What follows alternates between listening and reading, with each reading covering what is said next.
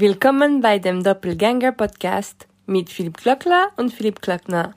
Jeden Sonntag telefonieren die beiden Philipps und lassen bei einem Glas Wein die Woche Revue passieren. Moin Philipp. Moin Pip, schön, dass du anrufst. Äh, gern, gern. Bevor du deine zwei Überraschungsfragen äh, auf mich äh, einschießen lässt, herzlichen Glückwunsch zur zehnten Folge. Wir sind zweistellig geworden. Wer hätte das gedacht? Ja, du, ich nicht. Ich hätte nicht gedacht, dass wir äh, zehn Wochenenden, zehn Sonntage hintereinander telefonieren und dass es dieses Telefonat jedes Mal irgendwie in diese Podcast-Player schafft. Ähm, zudem heute ein bisschen später meine Frage, erste Frage des Tages. Wer hat am gleichen Tag Geburtstag wie Warren Buffett? Helge Schneider wahrscheinlich. 100 Punkte. Das ist nämlich der Grund, warum wir heute etwas später sind, weil ich auf dem Helge Schneider Konzert bin. Ich weiß es daher aber, also ich wusste es nicht, um genau zu sein, aber es hat äh, jemand aus dem Publikum äh, äh, nachträgliche Glückwünsche gerufen äh, und deswegen hat sich jetzt logisch ergeben. Aber der ist noch nicht 90 ist, oder, oder sehr mobil dafür. Nee, der ist 65 geworden, also auch am 30. August. Mhm. Und ich habe zufällig äh, ein Interview über ihn gelesen und da kam, war, waren zwei witzige Sachen drin. Das eine hast du vielleicht gehört, er hat wohl auf seiner neuen Platte, die er komplett DIY gemacht hat, also alles alleine zu Hause, mhm. hat er wohl den, den äh, eine Zeile drin. Ich glaube, ich gehe in die Mongolei. Was soll ich denn auf Spotify? Das könnten wir uns auch mal fragen. Und das Zweite, was ich ganz gut fand, war, er meinte, die Leute hätten bei ihm immer erwartet, dass er Katzenklo singt. Aber er hätte in den letzten 30 Jahren sein Publikum so erzogen, dass sie nichts erwarten. Und das wollte ich A fragen, ob es so war. Und B, vielleicht ist das ja auch irgendwann das Ziel dieses Podcasts, dass die Hörer, die, die drei, vier, die das hier hören, einfach nichts erwarten, aber trotzdem entertained werden. Ja, wir, wir, positiv überraschen ist immer gut. Ähm, zu der zweiten Frage, dass er das Publikum so konditioniert hat, ähm, das funktioniert, das hängt sehr von der Location ab. Also es gibt Orte, zum Beispiel Berlin oder Hamburg, äh, wo das Publikum sich halbwegs benimmt. Und dann gibt's aber auch ähm, leider vornehmlich im Osten von Deutschland, äh, zum Beispiel in Dresden, wo man äh, an den, bei den Filmnächten am Elbufer eigentlich immer ein Konzert vor einer sehr, sehr schönen Kulisse hat, ähm, wo es dann doch viele Leute gibt, die dadurch auffallen, dass die sich halt immer so die, die zwei, drei wirklich bekannten Hits, also Katzenklo oder es gibt Reis oder Meisenmann oder sowas, wünschen.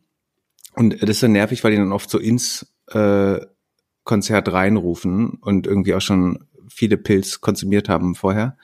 Ähm, das, man, man merkt ihm auch an, dass es sozusagen wenig Sympathie dafür hat. Äh, aber Teil, aber der rüffelt die dann auch relativ stark ab, so dass das irgendwann lernen die dann schon, dass es äh, nicht cool ist, was sie, was sie machen. Es gab heute übrigens kein, was, was für die Hörer sehr vorteilhaft ist wahrscheinlich, äh, kein Alkohol auf dem Konzert äh, innerhalb des Hygienekonzepts.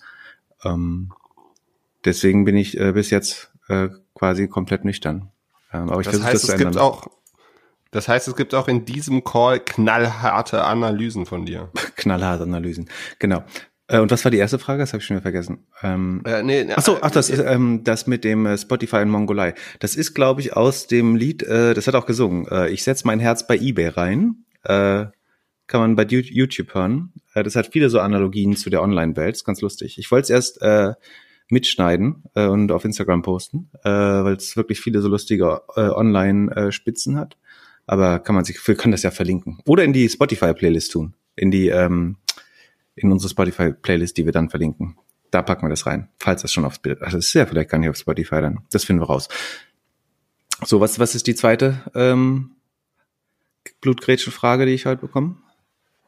wie deine Woche so war, weil ich habe das Gefühl, dass es vielleicht nächste Woche wieder eins, zwei Robin Hood Selbstmorde gibt. Ja, es war eine, äh, also die letzten zwei Tage, der Donnerstag und Freitag, waren äh, blutrot an der Börse, also insbesondere die, die Tech- und SaaS-Stocks und die ähm, vorherigen Corona-Gewinner haben relativ stark eingebüßt, also äh, mindestens zweistellig, äh, teilweise mehr an den zwei Tagen. Man muss dazu aber auch sagen, dass die in den äh, sieben bis zehn Tagen davor ähm, relativ stark zugelegt haben. Also wenn du das auf einer 14-Tagessicht anschaust, sind die allermeisten immer noch im Plus, aber es gab eine relativ starke Korrektur, ähm, ausgelöst durch, schwer zu sagen, aber we weißt du, wie Blasen platzen? Ähm, wie, was, was denkst du, ist der übliche Auslöser oder Indikator dafür, dass, dass so eine Börsenblase mal komplett platzt, was man ja, wovon man zu Recht eigentlich jeden Tag Angst haben sollte? Ich habe tatsächlich keine Idee. Okay, dann äh, einfachere Frage äh, A, B. Liegt es daran, dass Leute zu optimistisch oder zu pessimistisch sind? Äh, pessimistisch? Würde man denken. Ähm, das Hauptproblem oder warum es dann zu so ganz schnellen Kursverfallen, Verf Verf Verfällen kommen, ähm, die, wo die dann teilweise zweistellige Prozentzahlen äh, in kürzer Zeit verlieren, ist äh, oft, ähm, wenn zu viele Leute long sind tatsächlich, also an steigende Kurse glauben, weil einfach jeder schon in Aktien investiert ist, also jeder, der Aktien haben möchte oder daran glaubt, der hat sein Geld gerade oft, wenn er, wenn er, also außer wirkliche Profis, haben die meisten ihr Geld zu 100 Prozent investiert. Und wenn dann die Kurse fallen, gibt es einfach zu wenig Akteure, die bereit sind, eben dann nochmal wieder nachzukaufen. Also du könntest ja sagen, wenn ein, keine Ahnung, wenn ein Amazon oder ein Microsoft jetzt fünf Prozent günstiger ist, wenn ich das gestern gut fand bei dem Kurs, warum soll ich es für fünf Prozent günstiger nicht noch besser finden? Aber die, sozusagen, diese Entscheidung kann dann nicht umgesetzt werden, weil die Leute gar kein Geld mehr auf dem Konto haben, sondern alles schon in ihren Robinhood-Optionen äh, drin haben. Und dann kann der Kurs eben sehr schnell und sehr ungebremst runterrutschen, weil eventuell viele in, institutionelle Investoren aussteigen und sozusagen niemand das auffangen kann mit neuen Kaufordern und dann rutscht das sozusagen sehr schnell durch alle Stops durch. Es kommen äh, automatische Verkaufsorders dazu, die Algorithmen fangen irgendwann an zu glauben, das wird ein Crash und dann beschleunigt sich das sehr schnell und wird eigentlich nur noch durch diese Circuit Breaker, also so ähm, sagen wir, was sind sowas wie Sicherung oder FI-Schalter, die eingebaut sind in die elektronischen Börsen, die das dann kurzzeitig bremsen, wenn es äh, zu schnell runtergeht. Ähm, genau, und das ist vielleicht so ein bisschen gerade der Fall. Also ich will jetzt nicht sagen, dass das schon der neue Crash war, ähm, aber ähm, man sieht sehr klar, dass der Markt sehr, sehr bullish ist, also sehr stark auf steigende Kurse äh, setzt. Das ist wahrscheinlich eine sogenannte Dienstmädchen Hoss ist, also wo langsam auch der letzte Taxifahrer und äh, so die, die letzte Haushaltshilfe anfängt, anfängt ihr Geld in Aktien zu investieren.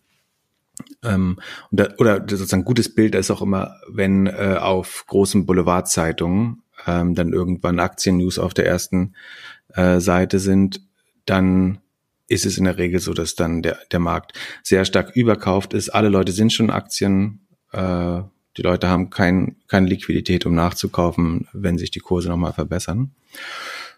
Und, und wo man das noch sehr gut dran sieht, ist gerade an dem Verhältnis zwischen äh, Put- und Call-Optionen. Also Call-Optionen sind gehebelte ähm, Kontrakte, die auf steigende Kurse äh, setzen. Und Put-Option ist sozusagen der, die Bäreneinstellung, dass man glaubt, der Kurs wird sinken.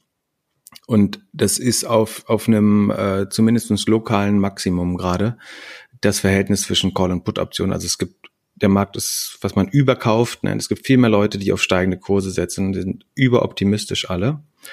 Ähm, und das Problem ist ja auch so ein bisschen, dass die, also was die, den, den Markt treibt, ist, dass die Banken, wenn Leute viele Optionen kaufen, wie zum Beispiel dann äh, einige der Robinhood-Nutzer, die ja sozusagen, da ist der Anteil an gehebelten ähm, Trades, also an Op Optionen statt Aktienkäufen, äh, überdurchschnittlich hoch.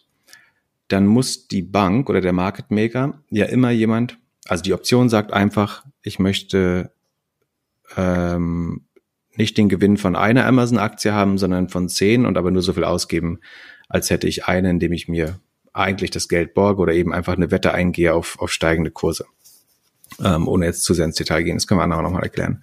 Ähm, aber es ist ein Hebelprodukt, wo ich halt den zehnfachen Gewinn haben kann, aber auch einen Totalverlust, wenn es nicht klappt.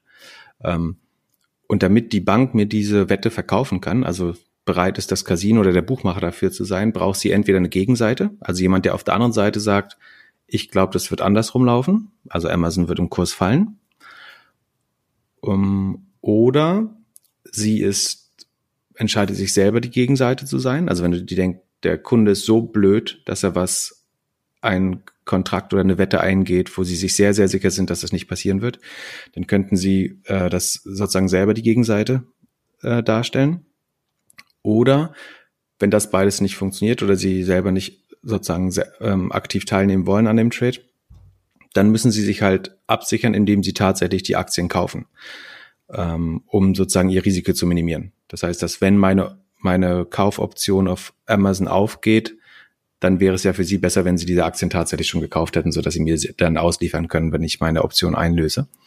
Ähm, und das Problem ist, dass sozusagen ein kleines Investment von mir löst dann ein, eine große Nachfrage auf die Originalaktie aus. Und ähm, das heißt, wenn ganz viele Leute ganz viele Optionsscheine, also insbesondere Call-Optionsscheine kaufen, dann müssen die, die Banken und Market Maker da hinten ganz, ganz auf diese tatsächliche Aktie kaufen. Und das hat in letzter Zeit sehr stark die Kurse getrieben und führt dann auch dazu, dass sozusagen, äh, dass wenig Leute da sind, die den Kurs auffangen können, wenn es fällt. Äh, und einer, der dabei groß, ganz groß mitgemischt hat, das das nächste Rätsel für dich, ist, wenn du dir den Prototypen eines Robinhood Traders, aber mit 10 Milliarden Kapital vorstellen könntest. Also extrem hoher Risikoappetit, ähm, liebt gehebelte Konstrukte, ähm, hoffnungsloser Optimist. Äh, wer könnte das sein? Politiker oder, oder äh, Geschä Unternehmer? Geschäftsmann aus der äh, östlichen Hemisphäre. Ähm, steht, steht auf äh, WeWork zum Beispiel. Ah so, hier, der äh, Softbank-Typ. Genau, angeblich soll äh, Masayoshi Son äh, in wirklich namhaften Regionen oder fast nie dagewesenen Regionen ähm, auf steigende Kurse mit ähm, Optionskontrakt gesetzt haben in den letzten Wochen und dadurch wahrscheinlich einen Großteil der vorherigen Rallye, äh, vielleicht nicht allein, aber stark mit ausgelöst haben.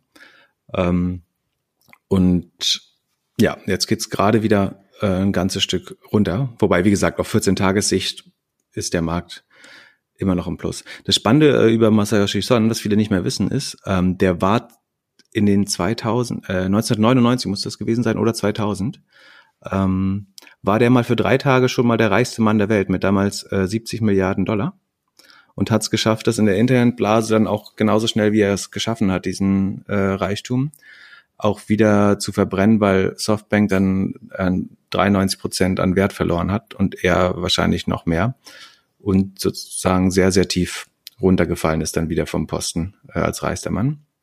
Jetzt ist aber schon wieder äh, bei, bei 30 Milliarden, glaube ich. Und äh, also das zweimal zu schaffen, in solche ähm, Gefilde vorzudringen, ist auch schon ganz spannend. Und ich glaube, seine Risikoneigung kommt so ein bisschen, der ist auch jetzt 63 oder so.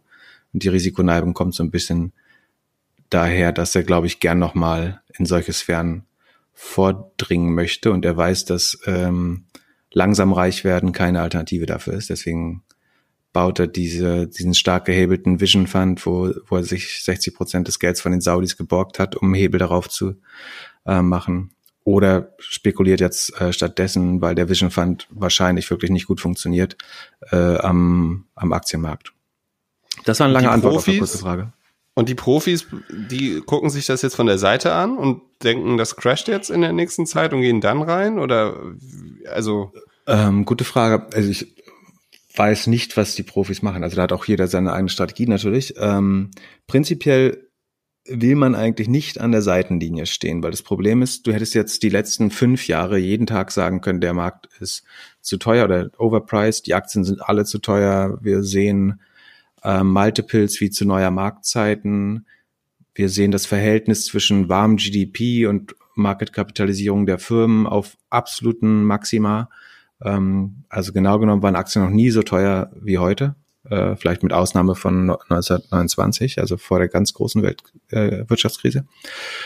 Äh, ähm, und aber die haben auch alle gelernt, oder wir haben alle gelernt, dass trotzdem hättest du mit der Einsicht einfach dich ferngehalten vom Markt, hättest du 200, 300 Prozent Wachstum verpasst. Das heißt, die Leute versuchen schon, schon investiert zu sein. Ähm, was ich persönlich mache, ist, ich versuche das halt abzusichern. Das heißt, ich behalte meine Long-Position und bleib in den allermeisten Aktien weiter drin, spekuliere aber oder versichere mich mit äh, Optionsscheinen, die auf fallende Kurse setzen. Also ich versuche drei bis fünf Prozent meines Geldes einzusetzen für den Fall, dass wenn der Markt runtergeht, würde das einen großen Teil der Verluste der Long-Positionen absichern. Wenn es weiter hochgeht, habe ich die drei bis fünf Prozent Performance aufgegeben. Wenn es runtergeht, kann ich damit einen großen Teil der Verluste abfangen. Das hat bei der bei dem ersten Corona-Dip äh, sehr sehr gut funktioniert. Aber wie gesagt, das da ist immer viel Glück dabei. Also ich glaube nicht, dass es jetzt Ausdruck von Genialität war, sondern ich hatte einfach Glück, dass ich vorher schon sehr negativ eingestellt war und dann ähm, das machen konnte. Genau. Und jetzt der schöne Zeitpunkt für deinen Disclaimer. War, war das schon, hat das schon wieder so, so sehr Beratungscharakter gehabt? Na gut.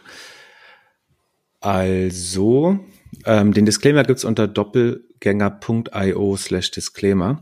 Und äh, dort steht sinngemäß, dass wir hier ganz sicher keine Anlageberatung betreiben, dass äh, wir keine Kaufs- oder Verkaufsempfehlungen zu, zu Aktien oder anderen verbrieften Rechten abgeben. Wir können eure Risikoneigung, eure finanzielle Disposition nicht kennen, dementsprechend auch äh, nicht beraten. Wir wollen es nicht beraten. Ähm, und jegliche Entscheidung trefft ihr auf eigene Verantwortung. Und niemals sollte man nur aufgrund von dem, was man hier gehört hat, ähm, Investmententscheidungen treffen. Gut so? Perfekt. Am Ende sind wir ja nur zwei Philips, die einmal die Woche telefonieren und sich ein bisschen über Tech unterhalten. Genau. Sag mal, ähm, du, du bist doch auch so ein Weltverbesserer. Äh, trinkst du noch Milchprodukte? Du, nur noch Hafermilch. Wirklich? Nein. aber, aber, also, was, was trinkst du für? Das darfst du übrigens nicht Hafermilch sagen, ne? Es ist ein Haferdrink. Das Ach so, ja. Ist es, Lebensmittellobby. Ist, ist schon so, oder? Ist es nicht durch? Das hat Julia Klöckner bestimmt hinbekommen. Weißt du, weil du kennst sie bestimmt besser. Nee, zum Glück nicht. Äh, macht einen ganz furchtbaren Wein, dieses Weingut übrigens. Äh, das können wir mal, weil wir echt wenig über Wein reden. Das können wir mal sagen, dass das Weingut von den, äh, ich glaube, Eltern von Julia Glöckner, also abgesehen davon, dass eine wirklich ganz furchtbare Politikerin ist, machen die auch richtig schlechten Wein. So.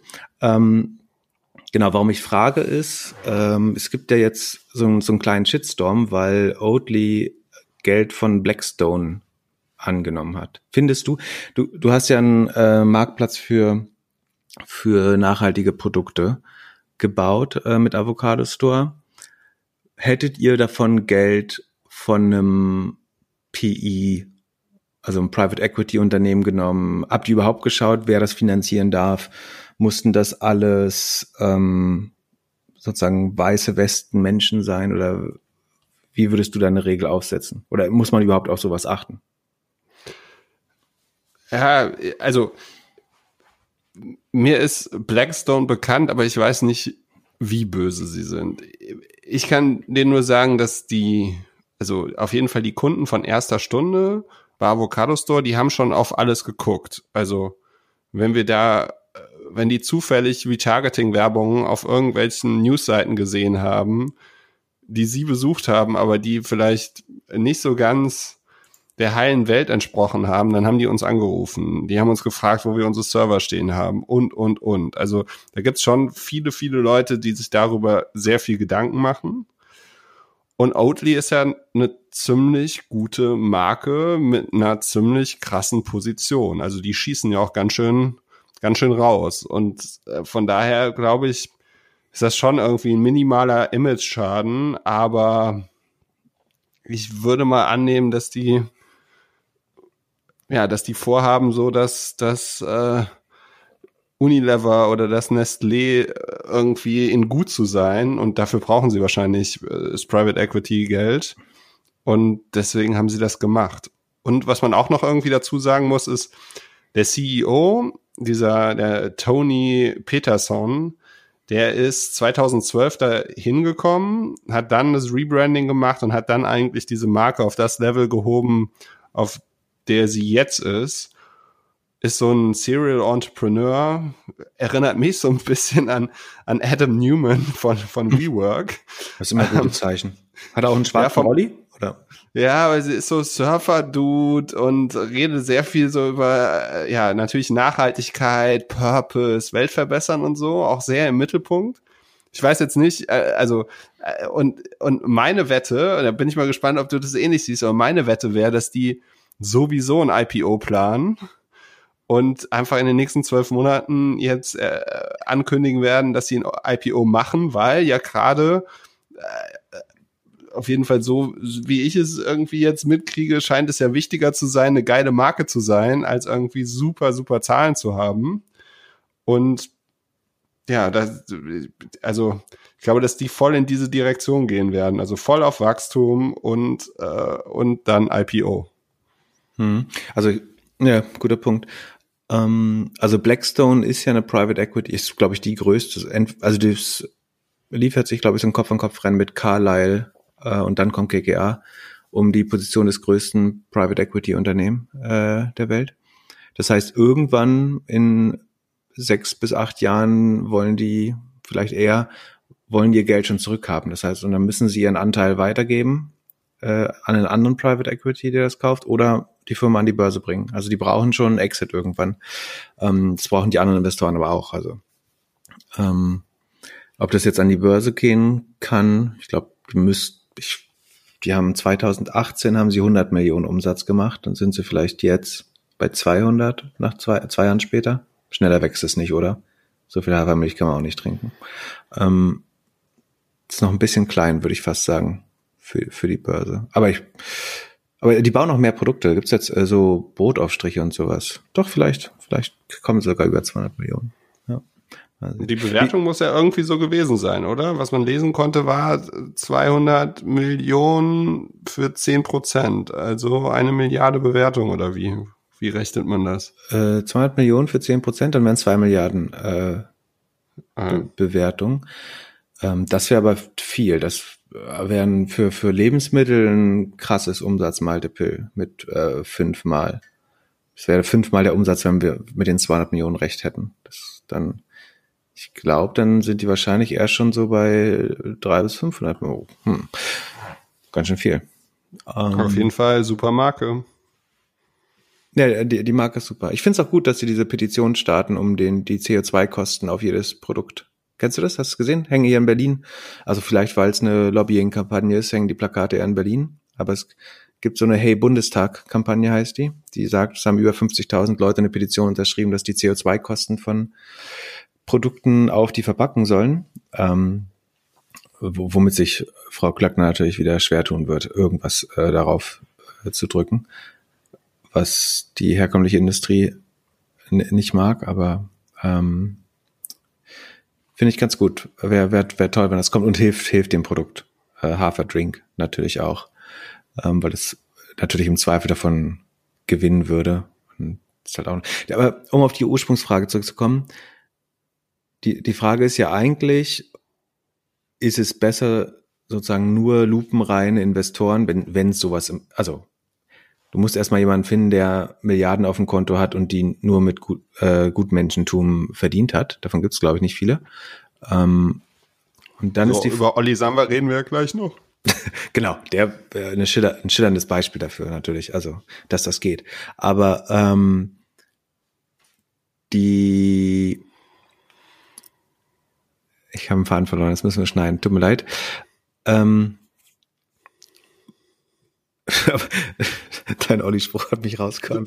Aber er war geil. Okay, tut mir leid, musst du jetzt leider schneiden, aber es sollte ja schnell gehen.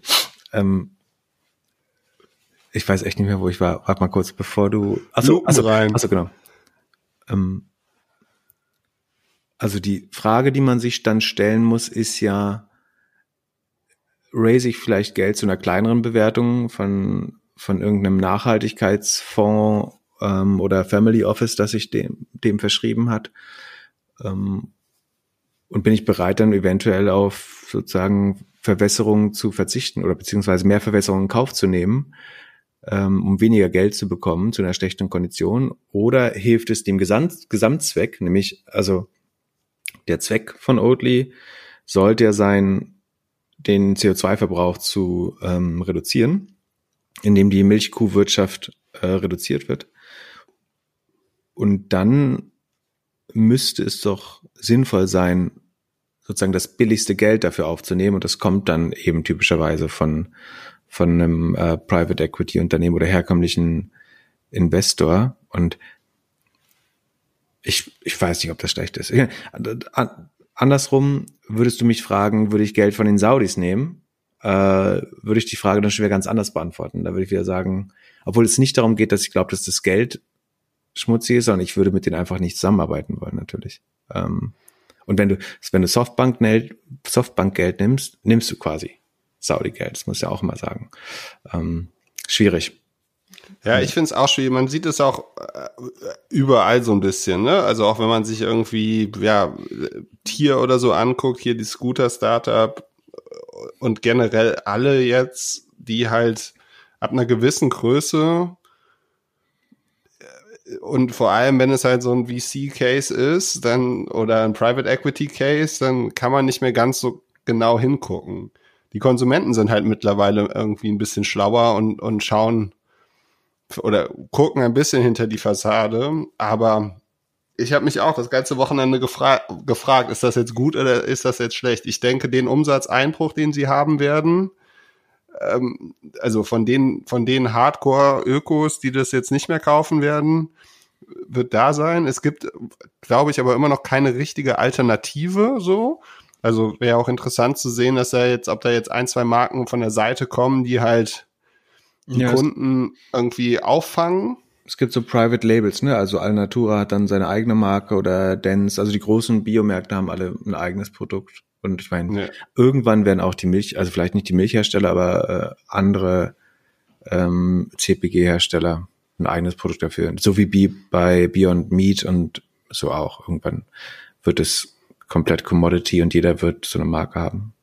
Ähm, ja, nur ich, ja, ich, ich finde es interessant. Ich glaube, äh, ja, die hätten es, das war von Tag eins so geplant. Also wenn man sich den, den CEO anguckt, dann ist das halt ein Unternehmer, der auf, der jetzt oder der schon damals gesehen hat, hey, das ist seine, seine goldene Wette und der macht alles, um das Ding erfolgreich zu machen und äh, dass der jetzt irgendwie nach nach acht, acht Jahren oder so da ein Private Equity reinholt, ähm, und dann noch einen mit, mit so einem Prestige, äh, dann, ähm, ja, der geht halt da auf Wachstum und parallel verkauft. Deswegen äh, finde ich, hat das für mich so ein bisschen den Vergleich ähm, mit, mit dem WeWork Founder irgendwie, weil es dann so, ja, zwei verschiedene Welten sind, die dann da so zusammenkommen.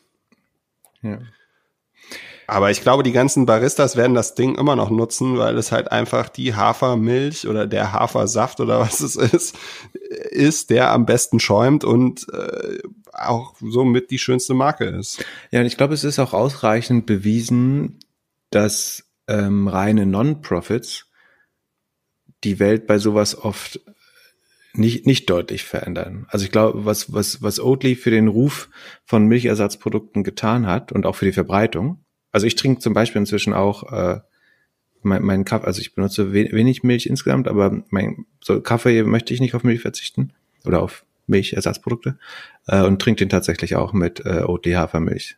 Ähm, und das hätte wahrscheinlich mich nicht erreicht oder erreichen können und die, die Verbreitung in den in den Supermärkten oder Biomärkten ähm, oder auch bei Amazon, ähm, wenn sie das wenn sie nicht dahinter ein, ein For-Profit-Interesse hätten. Und wenn du ein For-Profit-Interesse hast und das so groß wie möglich machen willst und dieses Konzept so groß wie möglich machen, dann musst du das günstigste Geld nehmen. Und ja, ich finde es auch ein bisschen so ein, so ein Pseudo-Shitstorm. Ich meine, ein Teil der Leute, die sich da aufregt, wohnt in Wohnungen, die Blackstone gehört, telefoniert mit der Telekom, wo Blackstone fünf Prozent gehört, hat ihre Versicherung bei der Allianz, wo Blackstone fünf Prozent gehört. Also wenn du alle Produkte, die Private Equity Unternehmen gehören, boykottieren willst, ähm, kannst du fast in Wald ziehen eigentlich. Also so, so einfach ist es auch nicht. Aber, aber ist ja gut, dass man die, die Diskrepanz oder Hybris da mal thematisiert und bespricht. Apropos Wald, du wolltest mir das Prinzip Finn Kliman mal näher bringen. Steht in unserer Shortlist.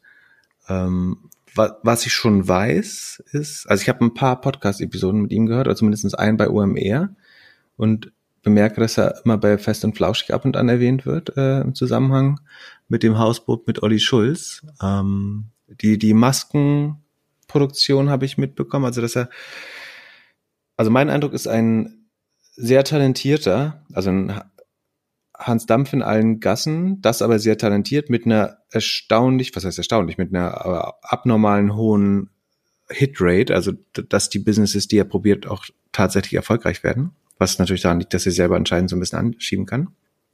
Ähm, ich folge dem auf Instagram, sehe es aber nur relativ selten, aber du kannst mir mal erklären, äh, was der so macht und wie der den, den Weg in unseren Fokus hier gefunden hat bei dir. Ja, du hast ja zu deiner Präsentation in München kommen wir später nochmal, aber da hattest du ja eine Slide, wie ich gesehen habe, über die Corona-Winner und äh, Verlierer. Und für mich ist auf jeden Fall Finn so mit der Corona-Gewinner.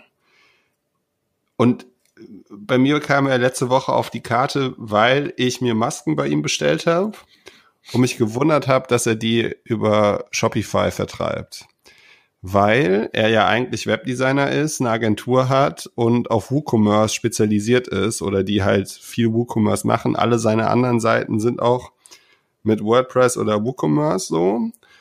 Und ich fand es bemerkenswert oder interessant, dass so jemand dann auf einmal Shopify macht, hab das getwittert, er hat sofort geschrieben, so ja, es musste schnell gehen und skalieren und äh, er ist super happy. Und wollte dir nochmal so die zwei Punkte, die zwei Corona-Phänomene äh, kurz zeigen oder drei. Also das eine ist, was er halt in den letzten drei, vier, fünf Monaten gemacht hat, war zum einen hat er ein Record oder eine zweite Platte rausgebracht, die wieder mit, dem, mit seinem eigenen Record-Label. Und wahrscheinlich hat er da, glaube ich, auch so 80.000 Platten oder Boxen verkauft. Dann hat er eine Doku gemacht, die er eigentlich für Netflix machen wollte. Netflix wollte ihm nicht. Und ich würde mal annehmen, dass Netflix so 30 bis 70.000 Euro vielleicht bezahlt hätte für so eine Independent-Doku, die sie haben wollen. Was denkst du? Ähm, mich wundert, gibt es eine Begründung, warum sie abgelehnt haben? Wäre nicht zielgruppenkonform oder sowas oder Hä? war nicht spannend genug. Ja.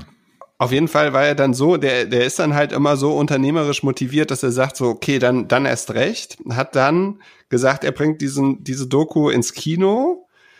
Äh, die Kinos wollten äh, den Film auch scheinbar erst nicht. Dann hat seine, seine Follower haben dann die Kinos so ein bisschen belabert. Dann waren die Kinos oder viele Independent-Kinos dann irgendwie on the go und, und, und meinen so, ja, okay, machen wir.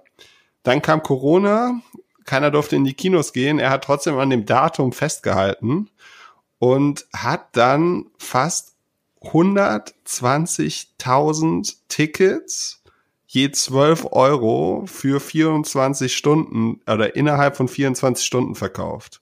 Das, das heißt, er hat einfach mal über sein eigenes, über sein eigenes Netzwerk fast 1,5 Millionen Umsatz gemacht. Genau, wollte ich gerade sagen. Nicht schlecht. Und das Allerkrasseste ist, danach hat er die ganzen Rechte noch an Joint verkauft. Auch schlau. Der hätte die, die Kosten noch künstlich schönen sollen, dann hätte er wahrscheinlich den Status als profitabelster Independent Movie der Welt bekommen. Wenn du es irgendwie und schaffst, unter, also die Kosten offiziell unter 5000 Dollar zu halten und dann auf der Erlösseite halbwegs über ein paar Millionen kommst, äh, kannst du schön PR machen mit, dass es der erfolgreichste Independent-Film aller Zeiten war. Ähm, ja, mega spannend. Hast du die Doku gesehen? Ich noch nicht leider. Ja, ich habe sogar, ich, ich habe sogar zwei Tickets für jeweils 12 Euro gekauft, weil ich die Idee so gut fand und ich hätte hatte so ein bisschen Sorge, dass er es nicht schaffte, die Server zu halten, aber er hat es ganz smart gemacht und zwar hat er es über YouTube gestreamt und dann halt hinter seine Paywall gesetzt.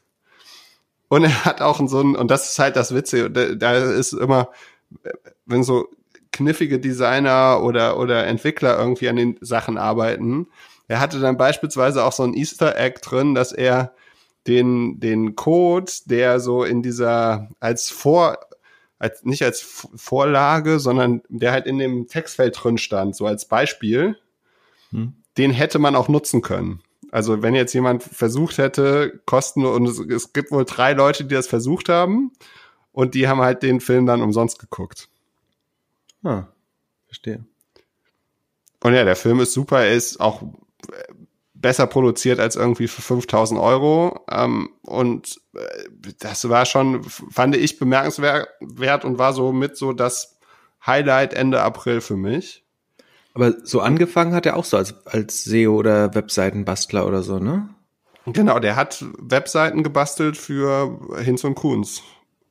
Und auch schon viel für Paul Ripke und sowas. Und hat auch dann, hat beispielsweise wohl auch Videos geschnitten für oder die Idee gehabt für irgendein Musikvideo von Lena Meyer Landrut und so. Also der ist schon, war glaube ich schon immer ganz gut vernetzt und halt hat halt immer ganz gute Sachen abgeliefert. Hm.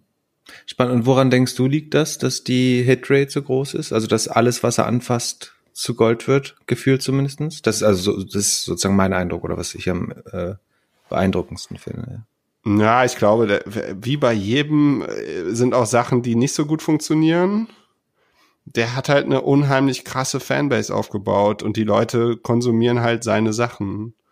Und, ähm, und er scheint ein Netzwerk zu haben mit Leuten, denen er vertraut und die auch alle daran verdienen. Also in Hamburg kriegt man das so ein bisschen mit, dass zum Beispiel, ja, die Leute, die bei ihm beim Film geholfen haben, zum Beispiel, also da gibt's ein, ein, eine Frau, die halt, glaube ich, da essentiell mitgeholfen hat, die verdienen halt auch alle ganz gut. Also wir kommen ja später nochmal zu Olli, da ist das, scheint das ja anders zu sein. Aber ähm, es scheint einfach fair zu sein, Opportunities zu sehen. Und dann muss man auch nochmal gucken, der Film ist schon krass so, was der E-Commerce-mäßig macht. Also er macht halt Merch für Künstler mit einem Bioproduzentenlabel, wo er irgendwie jetzt dabei ist. Ich glaube, das gehört ihm nicht, aber da ist er auf jeden Fall dabei. Und ähm, machen die halt äh, ihre eigenen Sachen und haben da halt auch mega krass umgeswitcht auf Masken. Und wenn er dann über seinen Instagram-Account da jeden Tag publiziert, dass er halt da die Masken verkauft, dann kaufen die Leute das halt auch. Und die ganzen Podcasts, die wir hören und die ganzen E-Commerce-Läden, die wir kennen, die bestellen dann tatsächlich auch bei ihm Masken. Und so leveraged er das. Was auch interessant ist, ist, dass er dieses Jahr irgendwie drei GmbHs gegründet hat oder nee, zwei, noch zwei GmbHs und ein EK, das ist eingetragener Kaufmann. Ähm, hm, ja, mal gucken. Mhm. Oder Einzelunternehmer, genau, mal gucken, was er damit alles macht so. Und aber, ich finde es auf jeden Fall so, für mich ist einer der inspirierendsten Leute der letzten zwei Jahre, der halt einfach ja Sachen macht, auf die er Bock hat, mit Leuten, auf die er Bock hat. Und es scheint sehr viel, sehr gut zu funktionieren. Absolut. Und es ist, ich habe ja mal vermutet, das ist so ein bisschen so ein nor nordisches Thema. Und ich habe gerade mal bei Google Trends geschaut, da sieht man auch, wie das in verschiedenen Bundesländern gesucht wird. Und indexiert ist Schleswig-Holstein auf 90, äh, Bayern auf 37. Also es ist schon so, wie ich vermutet habe, Berlin 55. Äh, das doch, doch sehr stark in, achso, Hamburg ist 100. Ja, macht Sinn. Ähm, also in Hamburg dreimal bekannter oder nachgefragter als in Bayern. Und die related Topics sind lustig. Ich lese mal vor. Number one, Surgical Mask, also Chirurgenmaske, macht Sinn, äh, die produziert er. Ähm, also Nummer zwei, Trigema, das ist die in Deutschland herstellende ähm, Marke, die man oft vor der Tagesschau sieht. Das ist entweder ein Supplier von ihm, ein Hersteller wahrscheinlich. Nee, dagegen, dagegen geht er so ein bisschen an, weil die die Masken für so viel Geld verkaufen, glaube ich. Ach so, weil er es deutlich billiger kann. Mhm. Ja, macht Sinn. Äh, dann Polypropylen, das verstehe ich nicht. Ähm, dann nochmal Maske und dann kommt Bucket Toilet. Eimertoilette. Hat er so, eine, so ein Campingklo erfunden auch noch oder was? Äh, nee, aber das könnte sein, dass das wegen der ganzen Viva Con Aqua Verbindung ist. Ah, der Goldeimer? Achso, ne, keine Ahnung. Spannend.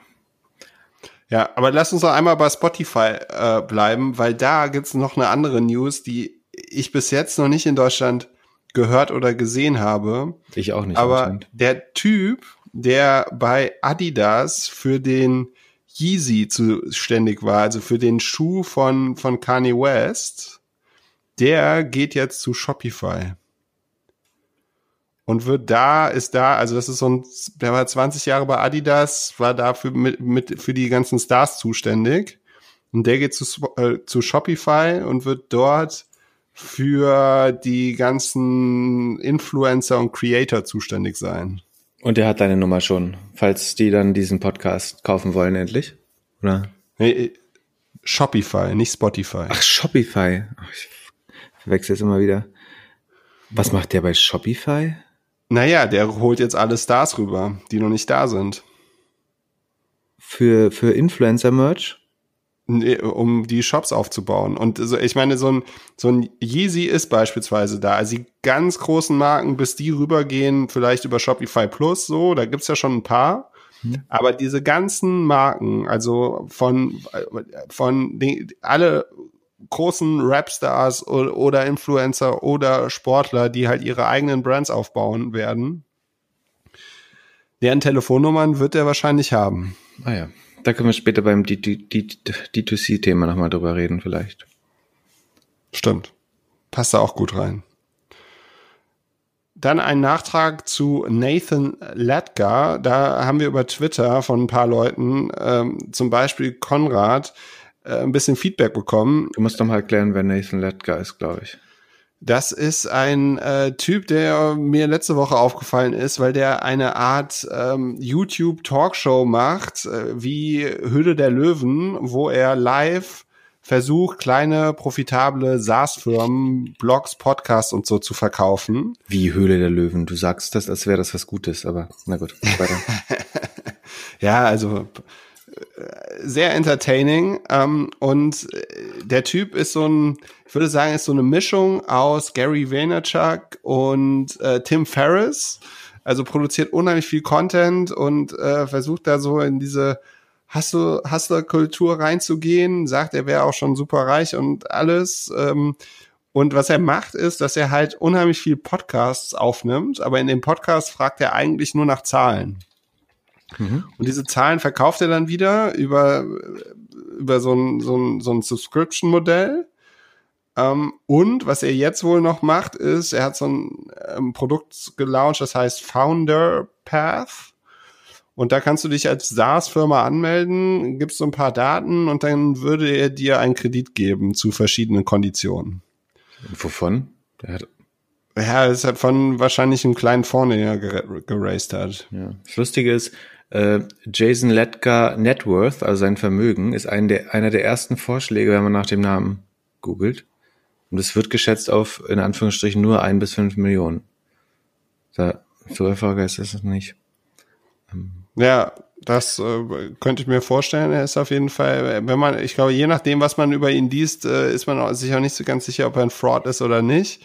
Aber der, ich finde es auf jeden Fall recht entertainend. Aber ich habe jetzt eine Woche mich damit so ein bisschen auseinandergesetzt. Ich habe jetzt auch genug.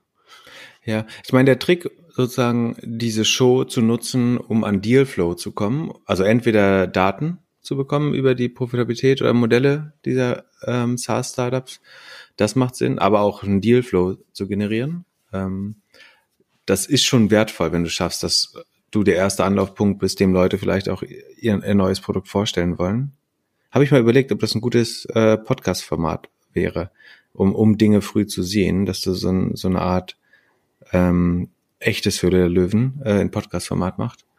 Ähm, aber es ist, glaube ich, sehr, noch aufwendiger, als mit dir zu telefonieren. Äh, deswegen habe ich es wieder verworfen. Ähm, wenn ich, also ich, ganz ehrlich, ich finde den Typen immer noch eine ziemliche Luftpumpe, nach dem, was ich bisher gesehen habe.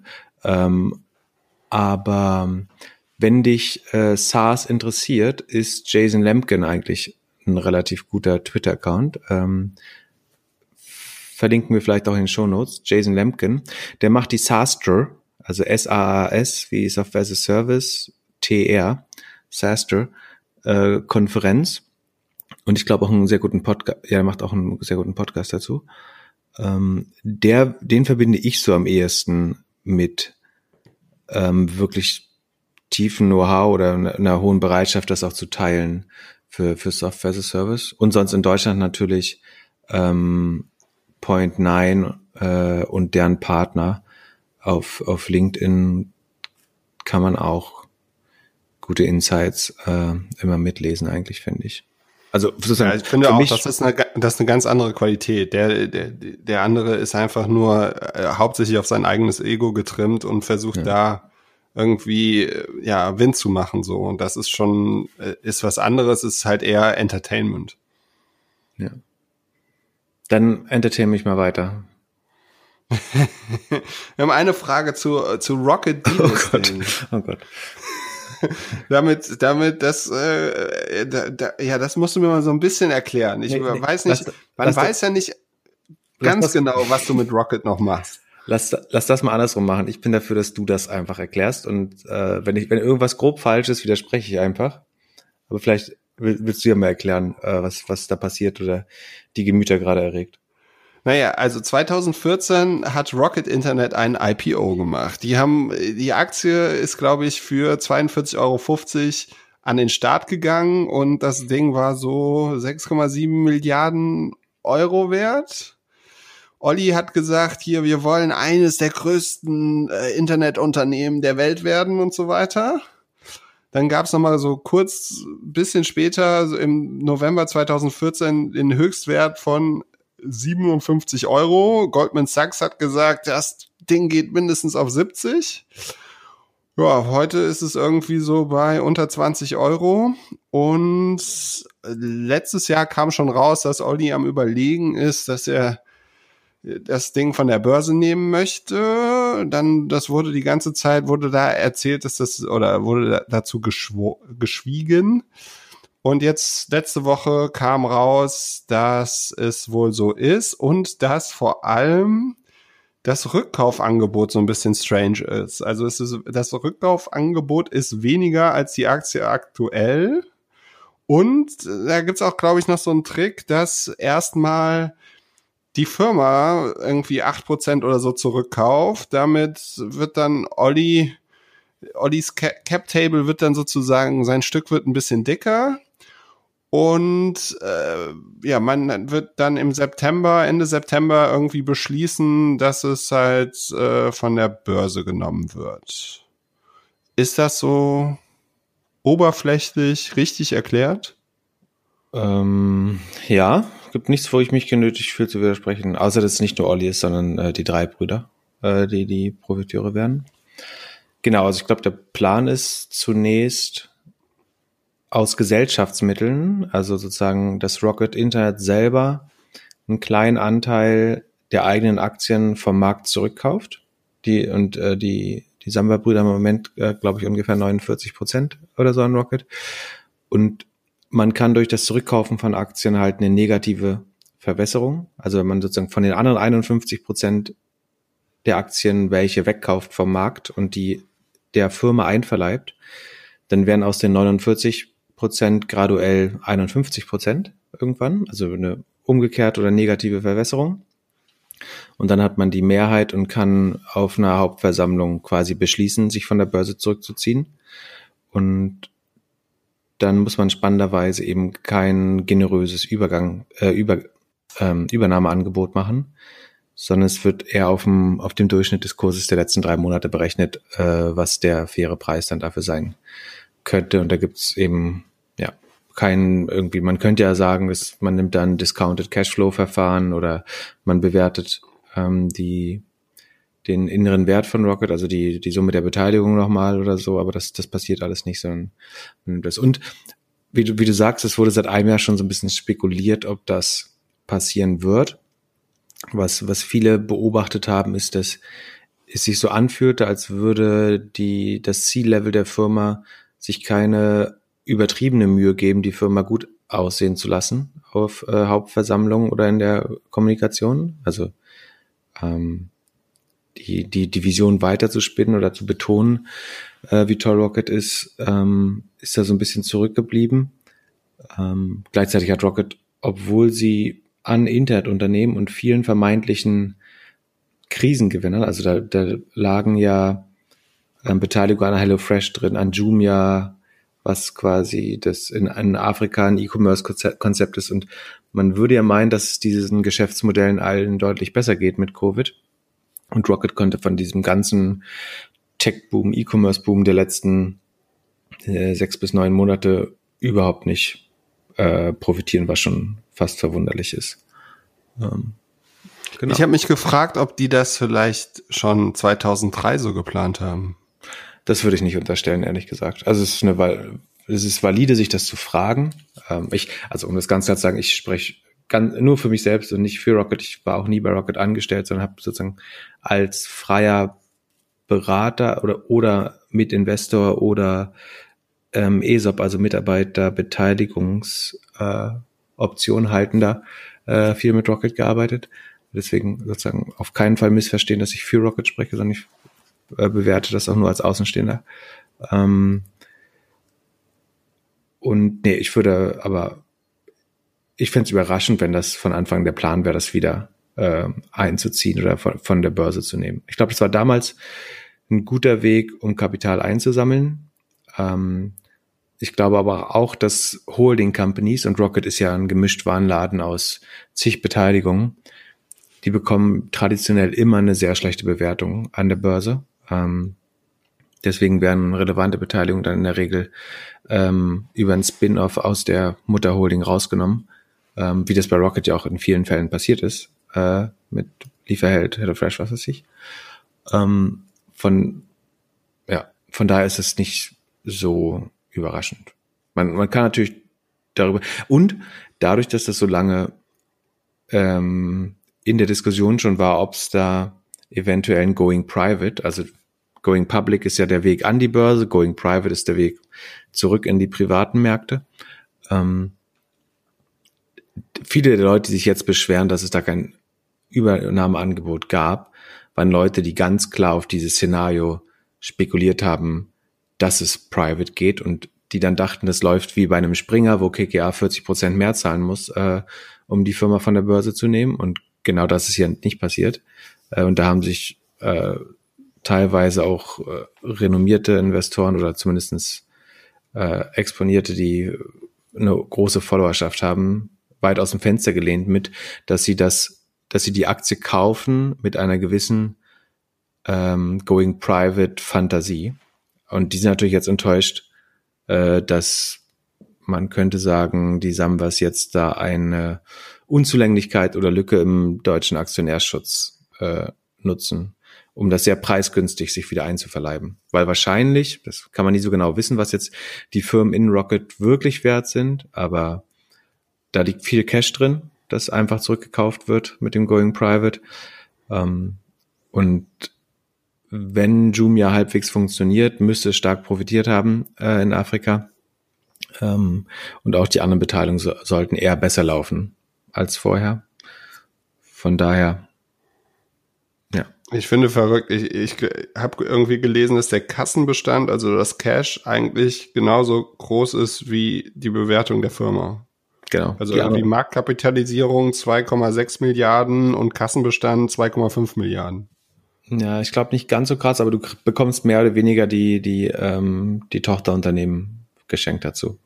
Nicht, nicht, ich glaube nicht eins zu eins, aber so vom, vom Bild her stimmt das, dass zumindestens das Geschäft, also das laufende Geschäft, also operatives Geschäft gibt's ja kaum noch bei Rocket, aber sozusagen die, die Beteiligungen sind sehr günstig bewertet, wenn man jetzt zu dem kaufen würde. Spannend. Und du hast äh, am Dienstag äh, gefeiert, als Zoom die Zahlen rausgebracht hat.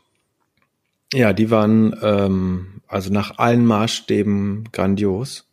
Ich weiß nicht, ob es überhaupt mal eine, eine Firma an der Börse, also die Wachstumsraten, die Zoom vorlegt, haben normalerweise nur Firmen, die eben noch nicht an der Börse sind und sehr, sehr jung sind.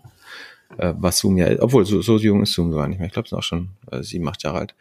Ähm, auf jeden Fall haben sie ihren, ihren Umsatz äh, ver, über vervierfacht, äh, also plus 355 Prozent, was wirklich sehr, sehr viel ist, machen jetzt, haben im zweiten Quartal 660 Millionen US-Dollar Umsatz gemacht, rechnen damit, dass sie im Jahr 2020 2,4 Milliarden US-Dollar Umsatz machen, was schon ganz gesund ist, haben das, wie gesagt, unheimlich stark gesteigert.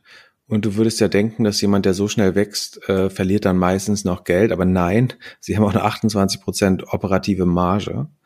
Das heißt, also na, nach allen Maßstäben ist absolut grandios, was ähm, sozusagen die Kombination aus schon sehr profitabel sein und noch ein sehr hohes, sehr hohes Umsatzwachstum zu haben. Und der Fakt, dass SaaS-Modelle ja immer upfront bezahlt werden. Also wenn du dein Zoom-Paket buchst, zahlst du ja heute für die nächsten zwölf Monate. Das heißt, das wird jetzt noch nicht EBIT wirksam, weil du als, als SaaS-Betreiber noch eine Forderung an Leistung dagegen buchen musst. Aber die Billings oder der, der Cashflow ist sogar noch mal höher. Also von den 663 ähm, Millionen Umsatz sind 400 Millionen freier Cashflow. Äh, das heißt, Zoom druckt gerade unheimlich viel Geld jedes Quartal. Wird wahrscheinlich dann bei fast zwei Milliarden freiem Cashflow auch landen äh, dieses Jahr. Aber ist natürlich auch unheimlich ambitioniert bewertet, ist 120 Milliarden, 115 bis 120 Milliarden wert zum Vergleich, damit man einen Begriff davon hat, das ist so viel wie Microsoft vor zehn Jahren wert war. Also das Betriebssystem, was auf 60, 70 Prozent, wahrscheinlich 80 Prozent der Computer drauf war oder der Desktop- und äh, Laptop-Computer. Ähm, vor zehn Jahren zur Finanzkrise war Microsoft so viel wert. So viel ist jetzt Zoom wert. Ähm, Wahnsinn für ein Produkt, das es eigentlich schon seit 20 Jahren gibt. Ja, das ist ja eigentlich. Und das Microsoft besitzt. Ja, das ist der eigentliche Skandal, wie Skype diesen Markt so verschlafen konnte über die Zeit. Skype hat sich einfach überhaupt nicht weiterentwickelt oder nur in vollkommen sinnlose Richtung. Naja, auf jeden Fall ist Zoom jetzt dann mit dem 50-fachen des Umsatzes bewertet fast. Ähm, das ist natürlich unheimlich sportlich ähm, und nach, nach allen Maßstäben auch zu teuer, aber man muss halt gerade sehen, dass alle Aktien unheimlich ähm, inflated sind und unheimlich hohe Preise haben, dadurch, dass es keine Kapitalkosten, also keinen Zins und keine alternativen Investments mehr gibt, ähm, ist der einzige Weg überhaupt geführt, Geld zu verdienen, eben das Geld in Aktien und Immobilien zu packen. Ähm, und auch wenn das sozusagen nie dagewesene oder zuletzt beim neuen Markt dagewesene Bewertungen sind, die jetzt aufgerufen werden für solche Aktien, würde ich sagen, ich kaufe mir immer noch lieber einen Zoom zu einem äh, Price Sales, also ähm, Umsatz-Marktkapitalisierungsverhältnis von 50 als ein Palantir, die 750 Millionen Umsatz machen und auch 20 Milliarden wert sein wollen. Das entspricht dann ja auch äh, einem ungefähr 30er ähm, Sales Multiple. Und denke ich, die 50 für Zoom sind dann immer noch ähm, begründeter als ein, also ein Palantir macht minus 80 Prozent Marge und wächst nur mit 25 Prozent will aber ein 30er Sales Multiple. In Zoom macht 28% positive Marge und vervierfacht sich.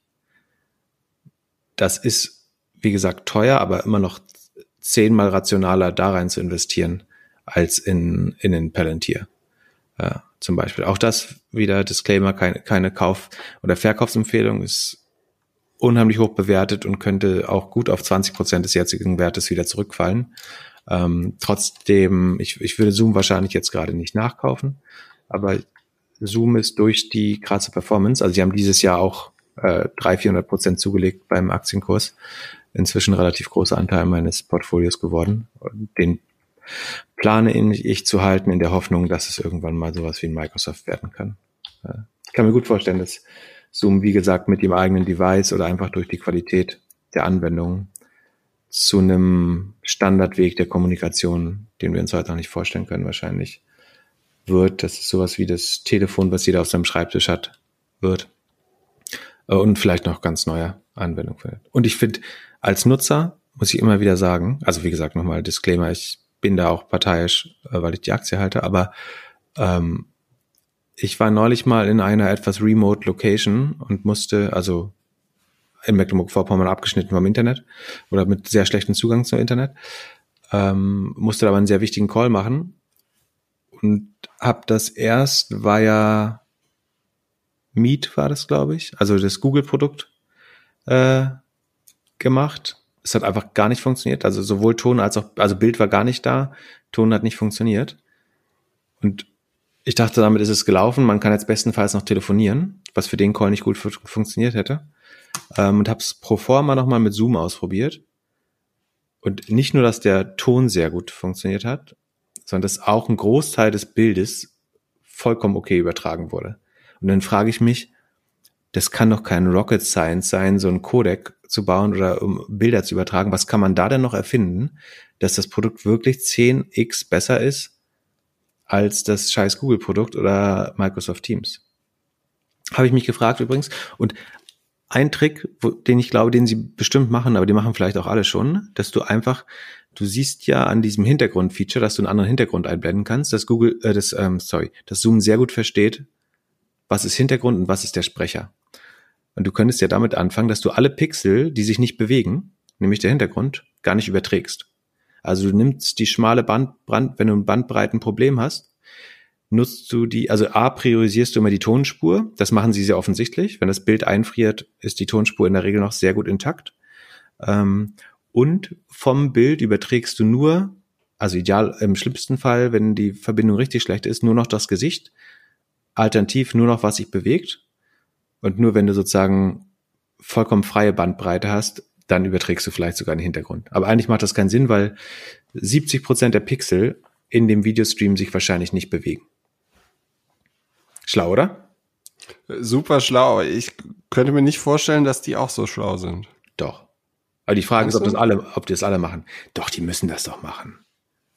Aber die Frage ist dann, warum es bei einem funktioniert und beim anderen nicht. Also dumm kann doch keiner sein ich, ich verstehe es nicht. Aber deswegen, sozusagen, ich immer öfter, wenn jemand mir ein Meet-Invite schickt, antworte ich mit einem Zoom-Invite. Also sozusagen, wann immer das nicht als unhöflich interpretiert werden könnte, ähm, versuche ich das auf, auf Zoom zu lenken, weil es wirklich, wirklich, wirklich von der Qualität der Unterhaltung so viel besser ist. Plus, dass ich telefoniere immer mit meinem iPad Pro.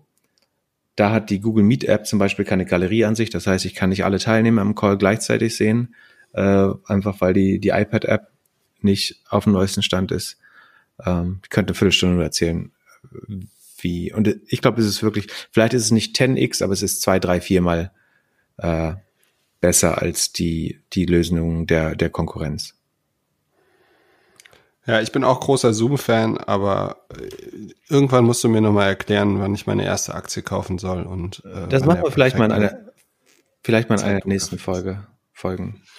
Vielleicht sollten wir aber auch mal einen, einen parallelen Zoom-Call machen, damit ich dich auch sehen kann beim, beim Telefonieren, weil ich habe dich immer nur auf Audio Audiospur. Ach so, das muss ich auch noch sagen übrigens. Äh, ich war ja auf, auf einer Konferenz äh, letzte Woche äh, und auf einer Geburtstagsparty von Onlinern äh, gestern. Äh, und erstaunlich oft sagen Leute doch, dass sie uns nicht auseinanderhalten können. Also nicht viele, aber sozusagen äh, von der Stichprobe her relevant. Von also ich kriege unheimlich viel Feedback, was mich immer sehr freut und auch überwiegend Positives.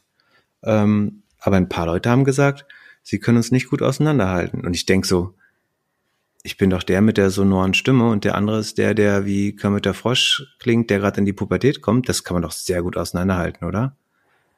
Vielleicht, vielleicht brauchst du doch so einen, so einen sächsischen Akzent oder so einen kleinen Sigmatismus, einen Lispelfehler oder, oder so, dass, dass du noch markanter rauskommst. Oder ja, ich muss so aggressiv sprechen wie auf dem Foto. Ja. Ach, vielleicht passt du dich, vielleicht passen wir uns auch an, wie so ein altes Ehepaar. Dass ich ist immer mehr. Letzte Folge ist mir die Stimme so ein bisschen nach oben entwichen. Zweimal habe ich beim äh, zweiten Hören äh, gehört. Und du redest schon, äh, ja. Hm. Vielleicht müssen wir uns am Anfang auch nur einmal vorstellen für die neuen Hörer. Du musst mir auf jeden Fall mal erklären, was du da in München gemacht hast. Äh, ich war auf einer hybriden Konferenz, äh, die absolut flawless funktioniert hat, ehrlich gesagt. Also Hybrid heißt, also ich habe alle Konferenzen, die reine Online-Konferenzen waren, abgesagt dieses Jahr, weil ich an das Format nicht glaube. Also ich glaube, dass vor allen Dingen für mich das nicht den Nutzen, den ich mir wünsche äh, und für die Zuhörer entwickelt. Ähm, ja, deswegen war ich sozusagen nur auf der, das war die SMX in München, das ist meiner Meinung nach die beste Suchmaschinenoptimierungs-, also sowohl Paid als auch Organic Konferenz in Deutschland, definitiv auch Kontinentaleuropa. vielleicht sogar weltweit, weiß ich nicht. Moskon ist auch ganz gut, glaube ich. Ja, aber auf jeden Fall eine der Top drei Konferenzen weltweit und mit Abstand die beste in Deutschland und äh, Kontinentaleuropa. Ähm, und die haben ein hybrides Konzept gehabt. Das heißt, die Speaker und äh, einige Teilnehmer ähm, konnten das vor Ort miterleben. Es war natürlich viel ruhiger, viel Abstand, großartiges Hygienekonzept, also großes Lob dafür. Ich glaube, also sowohl bei dem Konzert heute als auch bei dieser Konferenz kommt man sehen, man kann mit viel Aufwand äh, und Attention to Detail auch Veranstaltungen durchführen, glaube ich. Also ich habe mich weder bei dem einen noch dem anderen zu irgendeinem Zeitpunkt unsicher gefühlt ähm, oder fahrlässig handelnd. Ähm, genau, es war die SMX München und da habe ich dann, weil das eine Präsenzkonferenz war, äh, dann doch gesprochen. Aber es wurde trotzdem auch übertragen. Ähm, genau.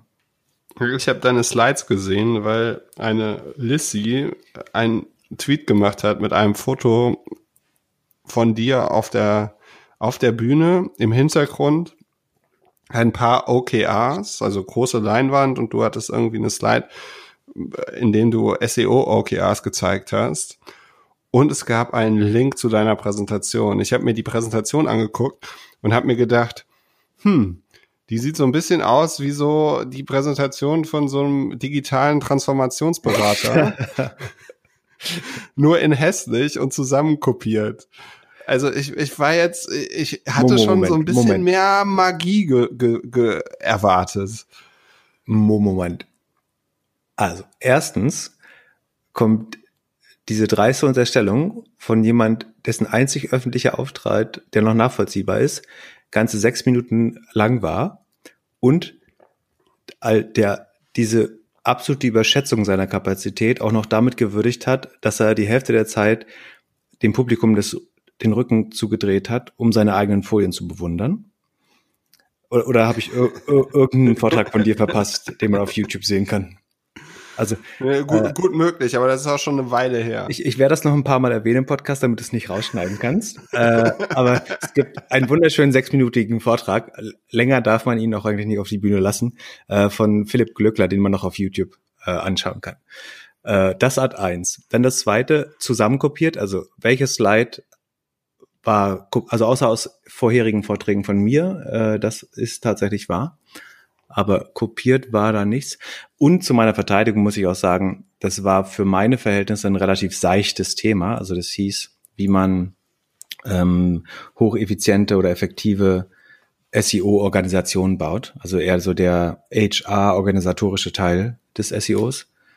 Ähm, das ist jetzt, äh, ich glaube, das ist total wichtig und spannend. Äh, und dadurch, dass ich relativ viele Unternehmen gesehen habe, ähm, habe ich da ganz gute Insights. Ähm, aber es war jetzt nicht das mega mega tiefe Fachthema. Aber was hat dich dann am meisten äh, interessiert oder möchtest du gern irgendeine meiner meiner Thesen widersprechen? Das wäre doch lustig. Ja, also äh, ganz ehrlich, deine OKRs fand ich jetzt nicht so sonderlich gut. Und ich würde dir fast, ich würde dich fast gerne mit Marco Alberti zusammenbringen, äh, meinem OKR-Berater Nummer eins in Deutschland, der dir einmal hilft, irgendwie die so zu machen, dass man die auch ohne Probleme auf einer Slide irgendwie zeigen kann und da einigermaßen vernünftig mit aussieht. Weil die, also, wenn du ein Objective hast, in dem du sagst, dass du irgendwie Number One sein möchtest, oder den äh, Beat äh, Number One Competitor in Domain po Popularity oder sowas, dann kann man eigentlich immer davon ausgehen, dass man sich damit wenig auseinandergesetzt hat. Und warum, so, warum ist das kein gutes Objective?